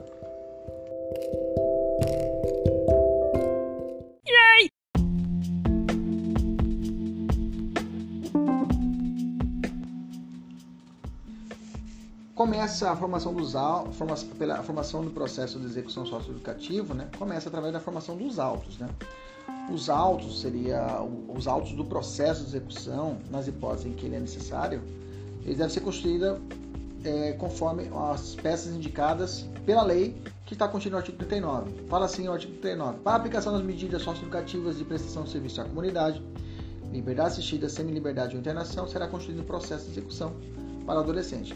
O que vai contar nessas peças? Documentos de caráter pessoal do adolescente, é, especialmente os que comprovem sua idade, as é, indicadas pela autoridade judiciária, sempre que houver necessidade, obrigatoriamente, cópia da representação, cópia da certidão das antecedentes, cópia da sentença ou acordo, cópia dos estudos técnicos. Parágrafo. Procedimento idêntico será observado nas hipóteses da medida aplicada de, na necessidade de remissão como forma de suspensão do processo. Isso ser feito pelo juiz. Bacana? É, encaminhamento dos autos de execução ao programa de entendimento. O artigo 40 fala isso. autuada, as peças, a autoridade judiciária encaminhará imediatamente cópia integral do expediente ao órgão gestor do atendimento socioeducativo, solicitando designação do programa ou da unidade de cumprimento da medida. Depois eu tenho a elaboração do PIA, por equipe técnica, nós já vimos, né? né? O, o artigo 52 fala: o cumprimento das medidas socioeducativas em regime de prestação de serviço, comunidade liberdade assistidas, dependerá do PIA, né? 45 e 15 dias, lembra isso? 45 para internação sem liberdade e 15 dias para as demais, a partir do ingresso dele no sistema. O PIA deve, deverá contemplar a participação dos pais, responsáveis, nós já vimos. Quem elabora o PIA é a equipe técnica, nós já falamos isso também. Depois disso, nós temos vista da proposta de PIA ao defensor do Ministério Público, né? Depois que é feito elaborado, é feito é vistas ao promotor de justiça e ao defensor, né? O defensor ou advogado, pelo prazo sucessivo de três dias para que eles possam analisar o PIA. O defensor e o Ministério Público podem requerer uh, ao juiz da execução poderá determinar de ofício a realização de qualquer avaliação ou perícia que entenderem necessária para a complementação do PIA. Beleza? Está no artigo 41 da lei. Depois eu tenho a impugnação ou complementação do PIA. Isso está no 41, parágrafo 2 né? A impugnação ou complementação do PIA requerida pelo defensor ou Ministério Público deverá ser fundamentada, podendo a autoridade judiciária indeferi-la se entender insuficiente a motivação. Parágrafo 4 A impugnação não suspenderá a execução do plano individual, salvo determinação judicial em contrário. Próximo passo é a designação de audiência para tratar sobre o PIA. O artigo 41, parágrafo 3 fala: admit, admitida a impugnação ou se entender que o plano é inadequado, a autoridade judiciária designará, se necessário, audiência da qual certificará o defensor, o Ministério Público, a direção do programa de atendimento adolescente, o adolescente e seus pais ou responsáveis. Depois disso, nós temos, a, se caso tudo ocorrer, começar-se é, realmente a execução. E eu tenho a reavaliação semestral obrigatória que é realizado é, seis meses, né? E aí eu tenho o artigo 42 que é de suma importância, tá? Quero a sua total atenção aqui. Dá uma acordada, preste atenção. O, vou ler para vocês com muito cuidado 42. 42 fala assim: As medidas socioeducativas de liberdade assistida, semi-liberdade internação deverão deverão, de novo, semi-liberdade, liberdade assistida e internação. Não falou de prestação de serviço à comunidade, tá? Deverão ser reavaliados no máximo de a cada seis meses. Podendo a autoridade judiciária, se necessário, designar audiência no prazo máximo de 10 dias, cientificando o defensor ou MP, a direção do programa de atendimento ao adolescente, seus pais ou responsáveis. Parágrafo primeiro. A audiência será instruída com o relatório da equipe técnica do programa de atendimento sobre a evolução do plano do PIA, né, que trata o artigo 52, e com qualquer outro parecer técnico requerido pelas partes e deferido pela autoridade judiciária. Parágrafo segundo, importantíssimo, já lemos lá atrás, vamos reforçar. A gravidade do ato infracional, os antecedentes e o tempo da duração da medida não são fatores, não são fatores que por si justifiquem a não substituição da medida por outra menos grave. Cuidado, a prova coloca às vezes mais grave, menos grave. Gravidade do ato, antecedentes e tempo duração da medida. Parágrafo terceiro, considera-se mais grave a internação em relação às demais medidas e, mais grave a semi-liberdade em relação às medidas do regime é, do, do meio aberto. Aí eu tenho o próximo passo que é a reavaliação solicitada. O artigo 43 fala que é possível a reavaliação da manutenção, substituição ou suspensão das medidas de meio aberto ou privação de liberdade do respectivo PI poderá ser solicitada ao juiz, né, se quer solicitada ao juiz, a qualquer tempo, a pedido de direção do programa, entendimento do defensor, Ministério Público, adolescente e de seus pais. Isso aqui nós já vimos lá atrás, né? E aí nós temos o parágrafo primeiro, falar justificativa do pedido, é, dentre outros motivos. Nós já falamos essa parte, não vou ficar repetitivo, né? mas existe esse procedimento. O prazo, é, é, parágrafo quarto, substituído por, por, a substituição por medida mais gravosa somente ocorrerá em situações excepcionais, após o devido processo legal, parecer técnico e prévia audiência. Nós já vimos também. Unificação de medidas socioeducativas. Essa aqui é bacana. Artigo 45 é bacana, principalmente o parágrafo primeiro. Fala assim, ó. Se no transcurso da execução sobrevém uma sentença de aplicação de nova medida de autoridade judiciária. Procederá à unificação, ouvido previamente o Ministério Público e o defensor, pra, defensor no prazo de três dias sucessivos. Anota esse prazo, três dias sucessivos. Qual é o prazo? Três dias sucessivos para analisar a unificação. Eu vou te dar o um exemplo aqui embaixo, fica tranquilo. Parágrafo primeiro, é proibido, é vedado à autoridade judiciária determinar reinício de cumprimento de medida socioeducativa ou deixar de considerar os prazos máximos e de liberdade de liberação compulsória previstos no ECA, excetuada a hipótese de medida aplicada por ato infracional praticada durante a execução. Vou te dar exemplo, fica tranquilo. Parágrafo segundo. É proibida a vedada à autoridade judiciária de aplicar nova medida de internação por atos infracionais praticados anteriores, ou seja, início, início da execução e não na data da infração.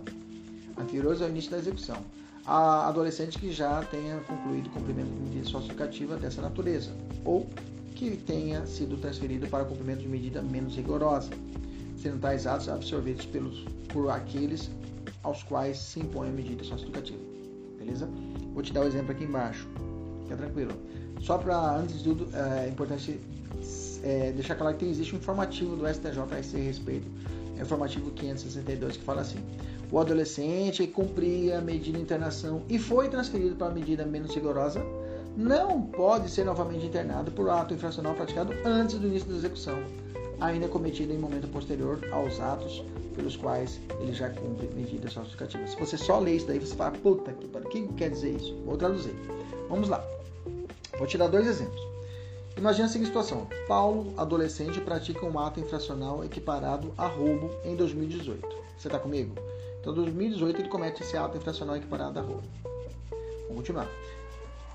É, em 2019 ele comete outro ato equiparado a tráfico de drogas.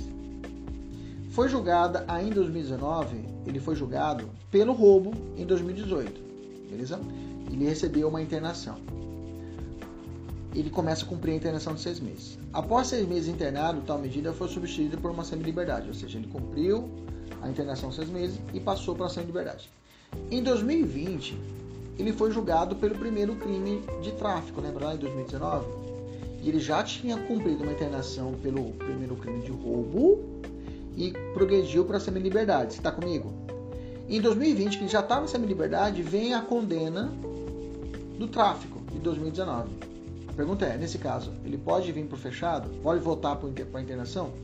Nesse caso, Paulo não poderá cumprir medida de internação pelo tráfico por conta do artigo 45, parágrafo 2 se ele já cumpriu a internação, se a, a veja, a, a, a, punição, a nova punição é anterior ao cumprimento. Então, nesse caso, ele não pode cumprir o que? Internação, ou seja, mais gravosa. Ele tem que ir para uma semi-liberdade. Entendeu? Beleza? Agora, Paulo é adolescente. Ele praticou um ato infracional equiparado a roubo em 2018. Outra hipótese. E, e é julgado, julgado e começa a cumprir a internação em 2019. Beleza? Em 2019, ele pratica um homicídio durante a internação. Nesse caso, o juiz vai ter o quê? Ele já estava cumprindo, digamos, é, seis meses. Nesse caso, o juiz ele, ele toma uma, ele vai comete homicídio dentro da internação. Ele é condenado por uma outra internação. Nesse caso, unifica. Nesse caso, unifica a internação de 2018 com a de 2019. E nesse caso, Paulo poderá ficar mais três anos, né? Se for o caso, até mais três anos, caso não atinja 21 anos. Entendeu? Então quer dizer que se ele cometeu, é, se ele cometeu dois, cometeu um crime lá atrás. É condenado. A internação. Começa a cumprir a internação. Vai para semi-liberdade. E aí vem uma nova condenação lá atrás também, cometido o crime lá atrás.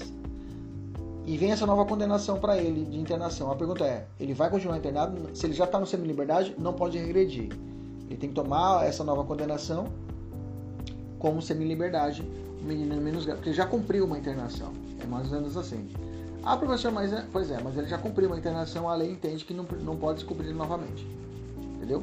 Agora, se ele já está no sistema, se ele já está cumprindo uma internação, ele comete dentro do sistema um outro crime, que apenas que, que a sanção seja uma internação, aí é unificado e ele continua a cumprir a internação. Entendeu? Então a sacada é, se a questão de dizer para você que ele cometeu um crime, cometeu outro, ele é condenado pelo primeiro crime, é internado, progride por semi-aberto, por semi-liberdade, e vem a condenação do segundo crime que ele cometeu lá atrás, ele não pode votar para internação, ele continua semi-aberto. Agora, se ele foi condenado por um crime, está cumprindo a internação, dentro da internação ele comete outro crime, veja, o crime é atual a internação. Aí, daqui para frente é feita o que? A unificação. Não confunda com o, a situação do adulto. Bacana? Aqui é bem mais protetivo ao menor. Vamos responder uma questão aqui. Em relação ao que estabelece o SINASE, é correto afirmar que a gravidade do ato financial, os antecedentes e o tempo da duração da medida são fatores que justificam por si só a não substituição da medida por mais grave, por, por, por uma menos grave. Errado, acabamos de falar aqui, temos que combater isso. Beleza? Vamos falar agora sobre o sistema recursal do sócio educativo.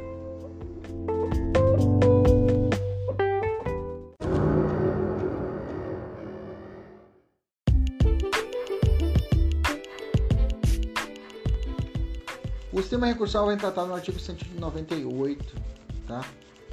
É, o sistema recursal é, é adotado, é, o procedimento de execução das medidas justificativas é o do CPC, né? Tendo sido alterado, o, alterado o caput do artigo 198 do ECA, né?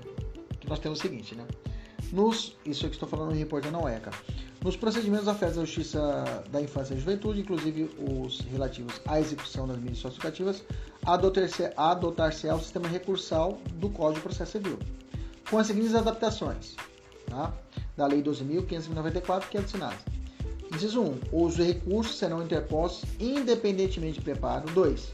Em todos os recursos salvos no embargo de declaração, o prazo para o Ministério Público e para a defesa será sempre de 10 dias, tá? Então, prazo em 10 dias aqui, 10 dias, grava, ok?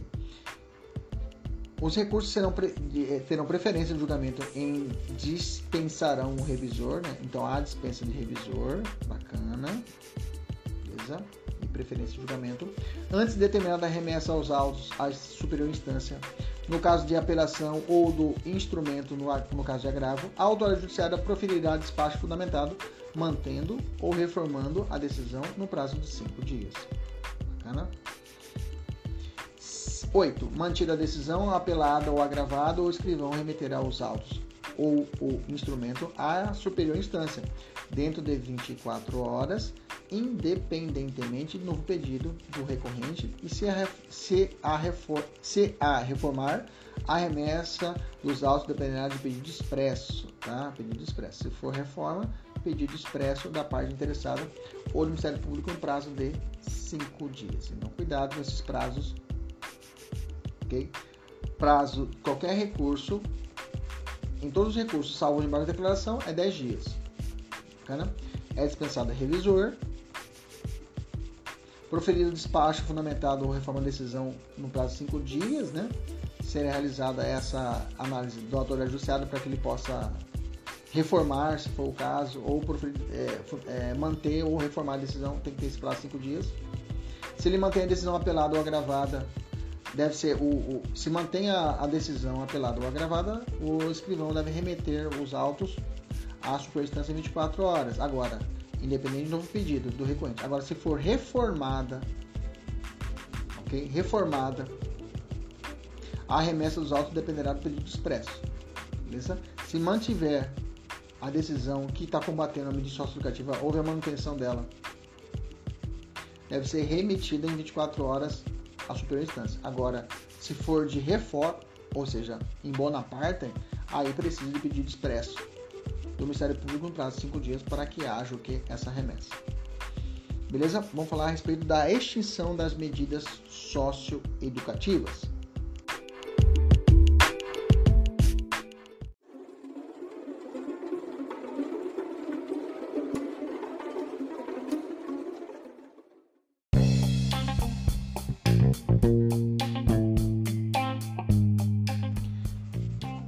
A extinção vem contém no artigo 46, fala assim: a medida socioeducativa será declarada extinta: 1. Um, pela morte do adolescente, 2. pela realização de sua finalidade, 3. pela aplicação de pena privada de liberdade a ser cumprida em regime fechado ou semi-liberdade em execução provisória ou definitiva. Vamos falar sobre isso.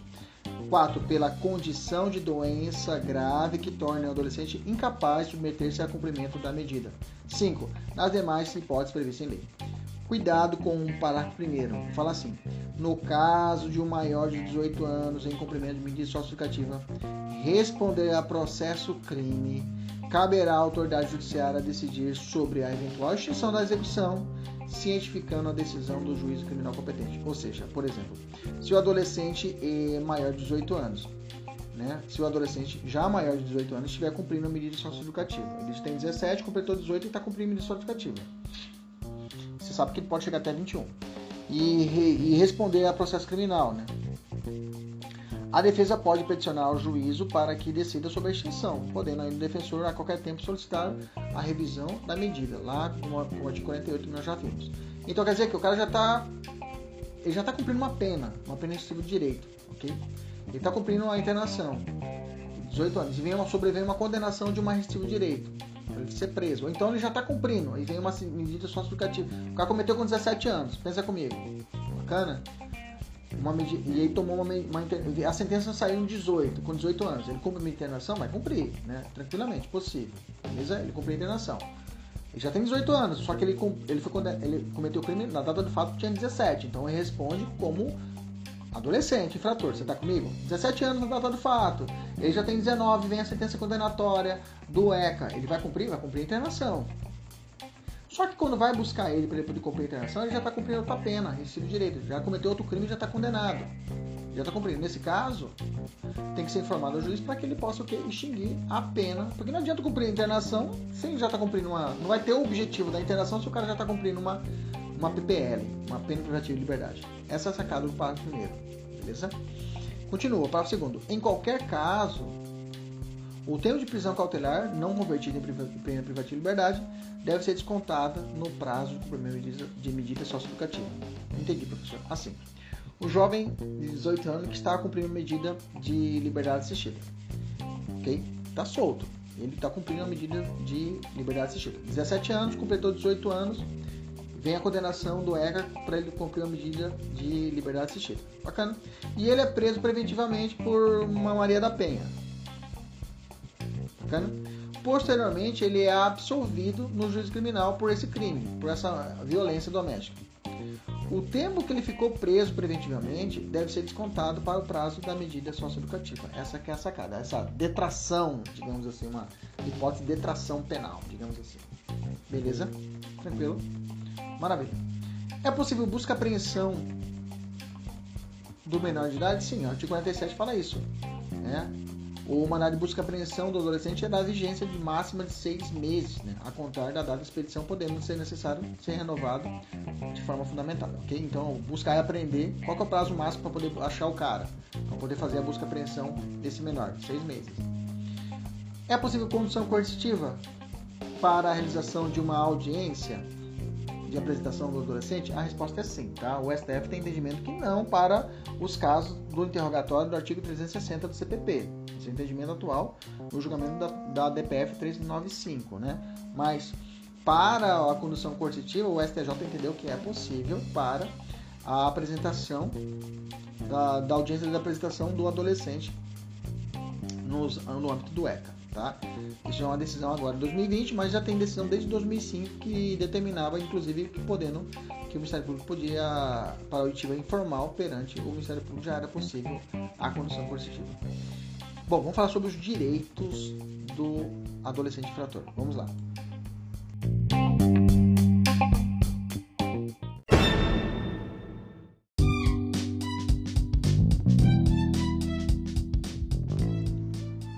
Quais são os direitos do adolescente infrator? Artigo 49 nos ensina. Fala assim: são direitos dos adolescentes submetidos ao cumprimento de medidas socioeducativas sem prejuízo de outros previstos em lei. Primeiro, ser acompanhado por seus pais ou responsáveis e por seu defensor em qualquer fase de procedimento administrativo ou judicial. Segundo, ser incluído em programa de meio aberto quando inexistir vaga para o cumprimento de privação de liberdade.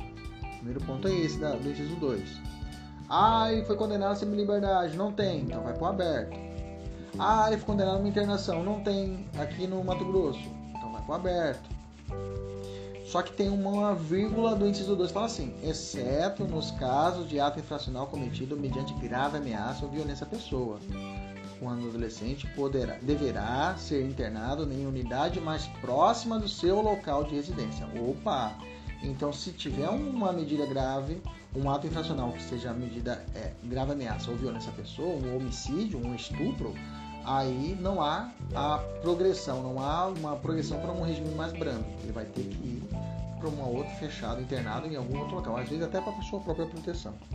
Inciso 3. Ser respeitado em sua personalidade, intimidade, liberdade de pensamento religião, em todos os direitos não expressamente limitados na sentença. Né? Não expressamente limitados na sentença.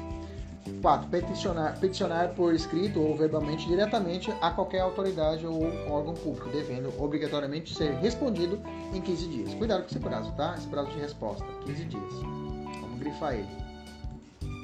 Ser informado, inclusive por escrito, das normas de organização e funcionamento do programa de atendimento e também das previsões de natureza disciplinar. 6. Receber, sempre que solicitar, informações sobre a evolução do seu plano individual, participando obrigatoriamente de sua elaboração e, se for o caso, reavaliação. 7. Receber assistência integral à sua saúde, conforme disposto no artigo 60.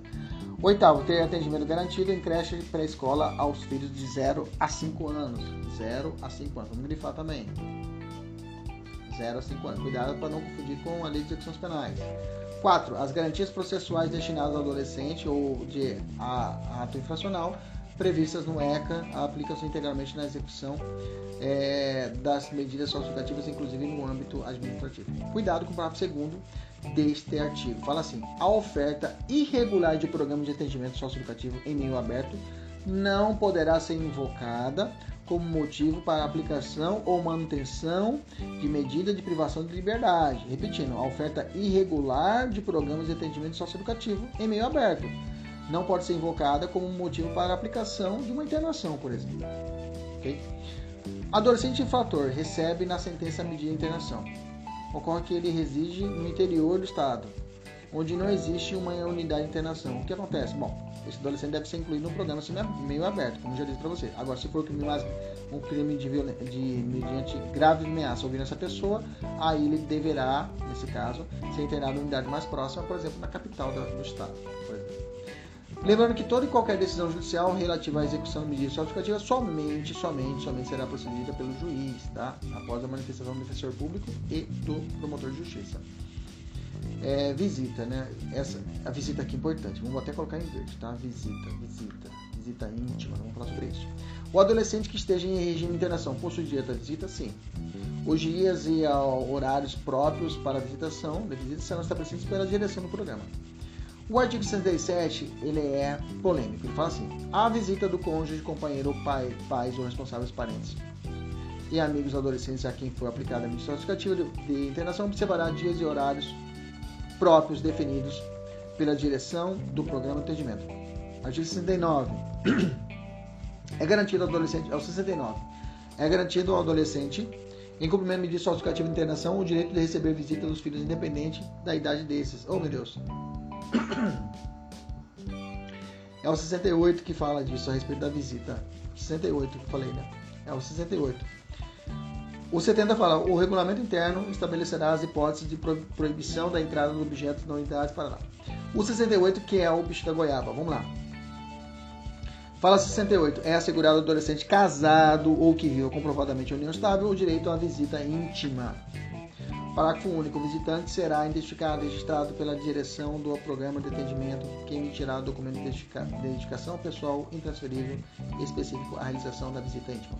Agora, em dezembro de 2020, o, o, o, o Conanda, né, ele ditou uma resolução que traz o artigo 41 e, e criou muita polêmica, né, que deverá ser garantido a direito à visita íntima para adolescentes independente da sua orientação, identidade e expressão de gênero nos termos do artigo 68 do, do SINASE. O 68 já falava isso, então o Conan ele só ratificou. A avaliação imediata era, era de que a resolução autorizaria a visita íntima a infratores a partir dos 12 anos, já que o ECA considera adolescente a pessoa que tem entre 12 e 18 anos. Então, o 68 já falava isso. É assegurado o adolescente casado. Quem é adolescente? É o maior de 12 anos de idade.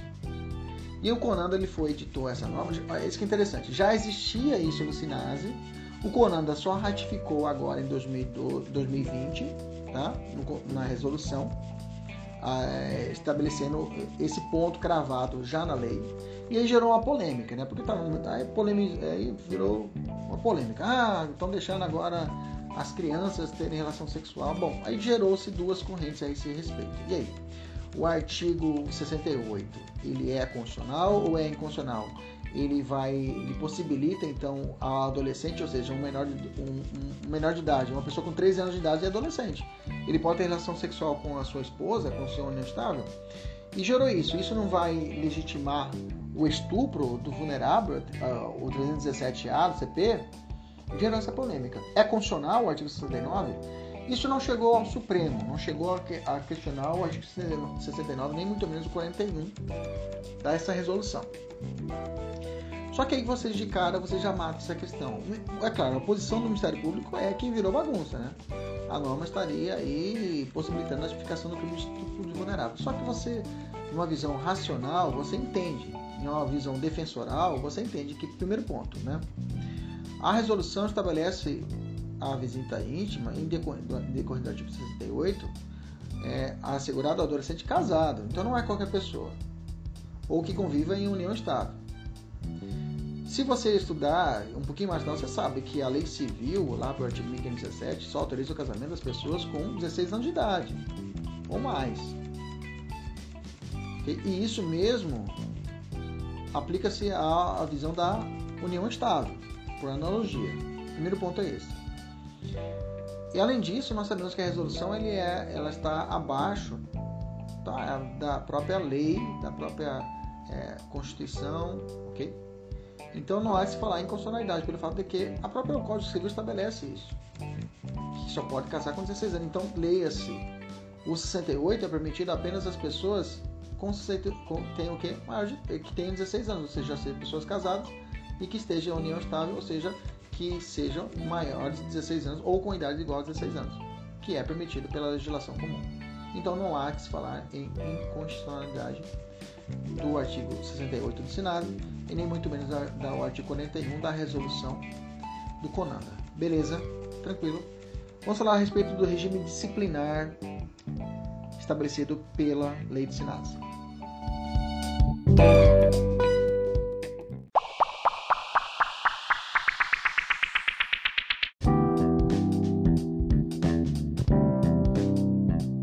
O regime disciplinar vem tratado no artigo 71, né? E nós já falamos lá atrás, né? Nós já falamos, nós já falamos lá, nós falamos lá atrás já a respeito desse, desse regime, né? Que os programas para que apresentem, para que os programas apresentem estaduais apresentem, tem que ter um regime próprio. Nós já lemos o 71, só vamos revisar, né? O 71 fala assim: todas as entidades de atendimento socioeducativo deverão, em seus respectivos, já falamos, tipificação explícita, explícita a respeito das infrações leves, médias e graves, das correspondentes sanções, exigência de instauração formal de processo disciplinar, né, que seja conferida ampla defesa contraditória, obrigatoriedade de audiência de sócio educando, né, na, no, caso, no caso de que seria necessária a instauração de processo disciplinar, sanção de duração determinada, enumeração das causas ou circunstâncias que eximam, atenuem ou, agra, ou agravem a sanção a ser imposta, enumeração explícita das, das, garantias de defesa, garantias de solicitação e ritos de apreciação dos recursos cabíveis, apuração da fase disciplinar por comissão composta por no mínimo três pessoas, três integrantes, sendo um obrigatoriamente oriundo da equipe técnica. O artigo 72 nos fala: o regime disciplinar é independente da responsabilidade civil ou penal que advenha o ato cometido. Então quer dizer que, independente do regime disciplinar administrativo, ele pode responder civilmente ou penalmente.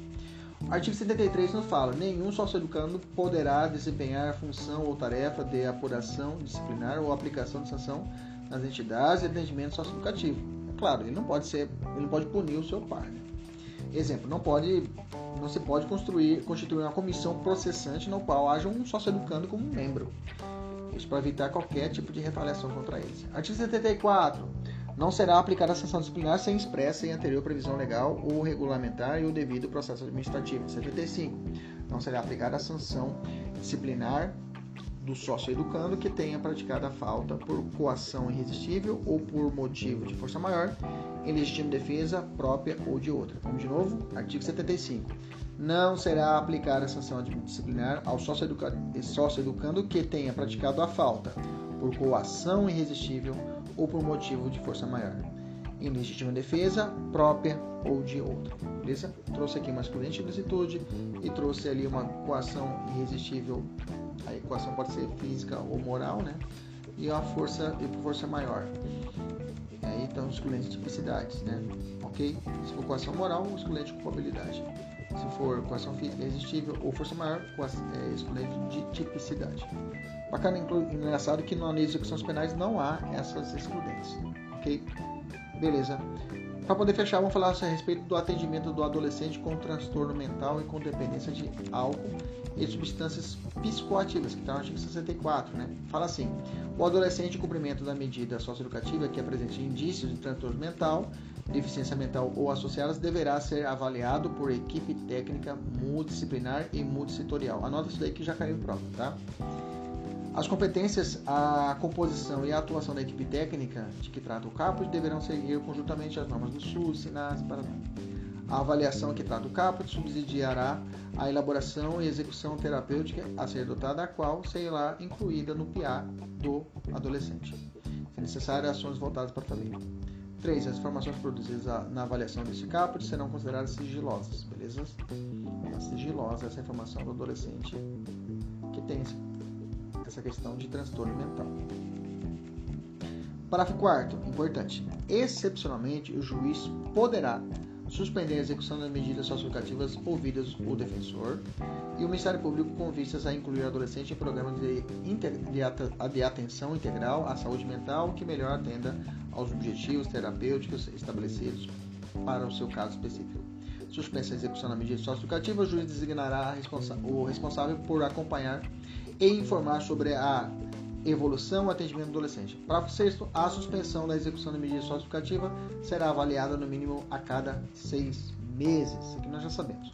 O tratamento a que se submeterá o adolescente deverá observar o previsto na Lei 10.216/2001, que dispõe sobre a proteção e os direitos das pessoas portadoras de transtornos mentais e redireciona o modelo assistencial em saúde mental. O artigo 65 não cessar a jurisdição da infância e juventude, a autoridade judiciária, nas hipóteses tratadas no 64, poderá remeter cópia dos autos ao promotor de justiça para eventual propositura de interdição e outras providências pertinentes. Beleza, tranquilo, essa foi a nossa lei de Sinase. Muito importante é, ficar atento aos detalhes que nós falamos aqui e, se for o caso, releia, a, tenha por base a lei, faça um resumo e qualquer coisa estamos à disposição. Um abraço, até a próxima. Tchau, tchau. Thank you.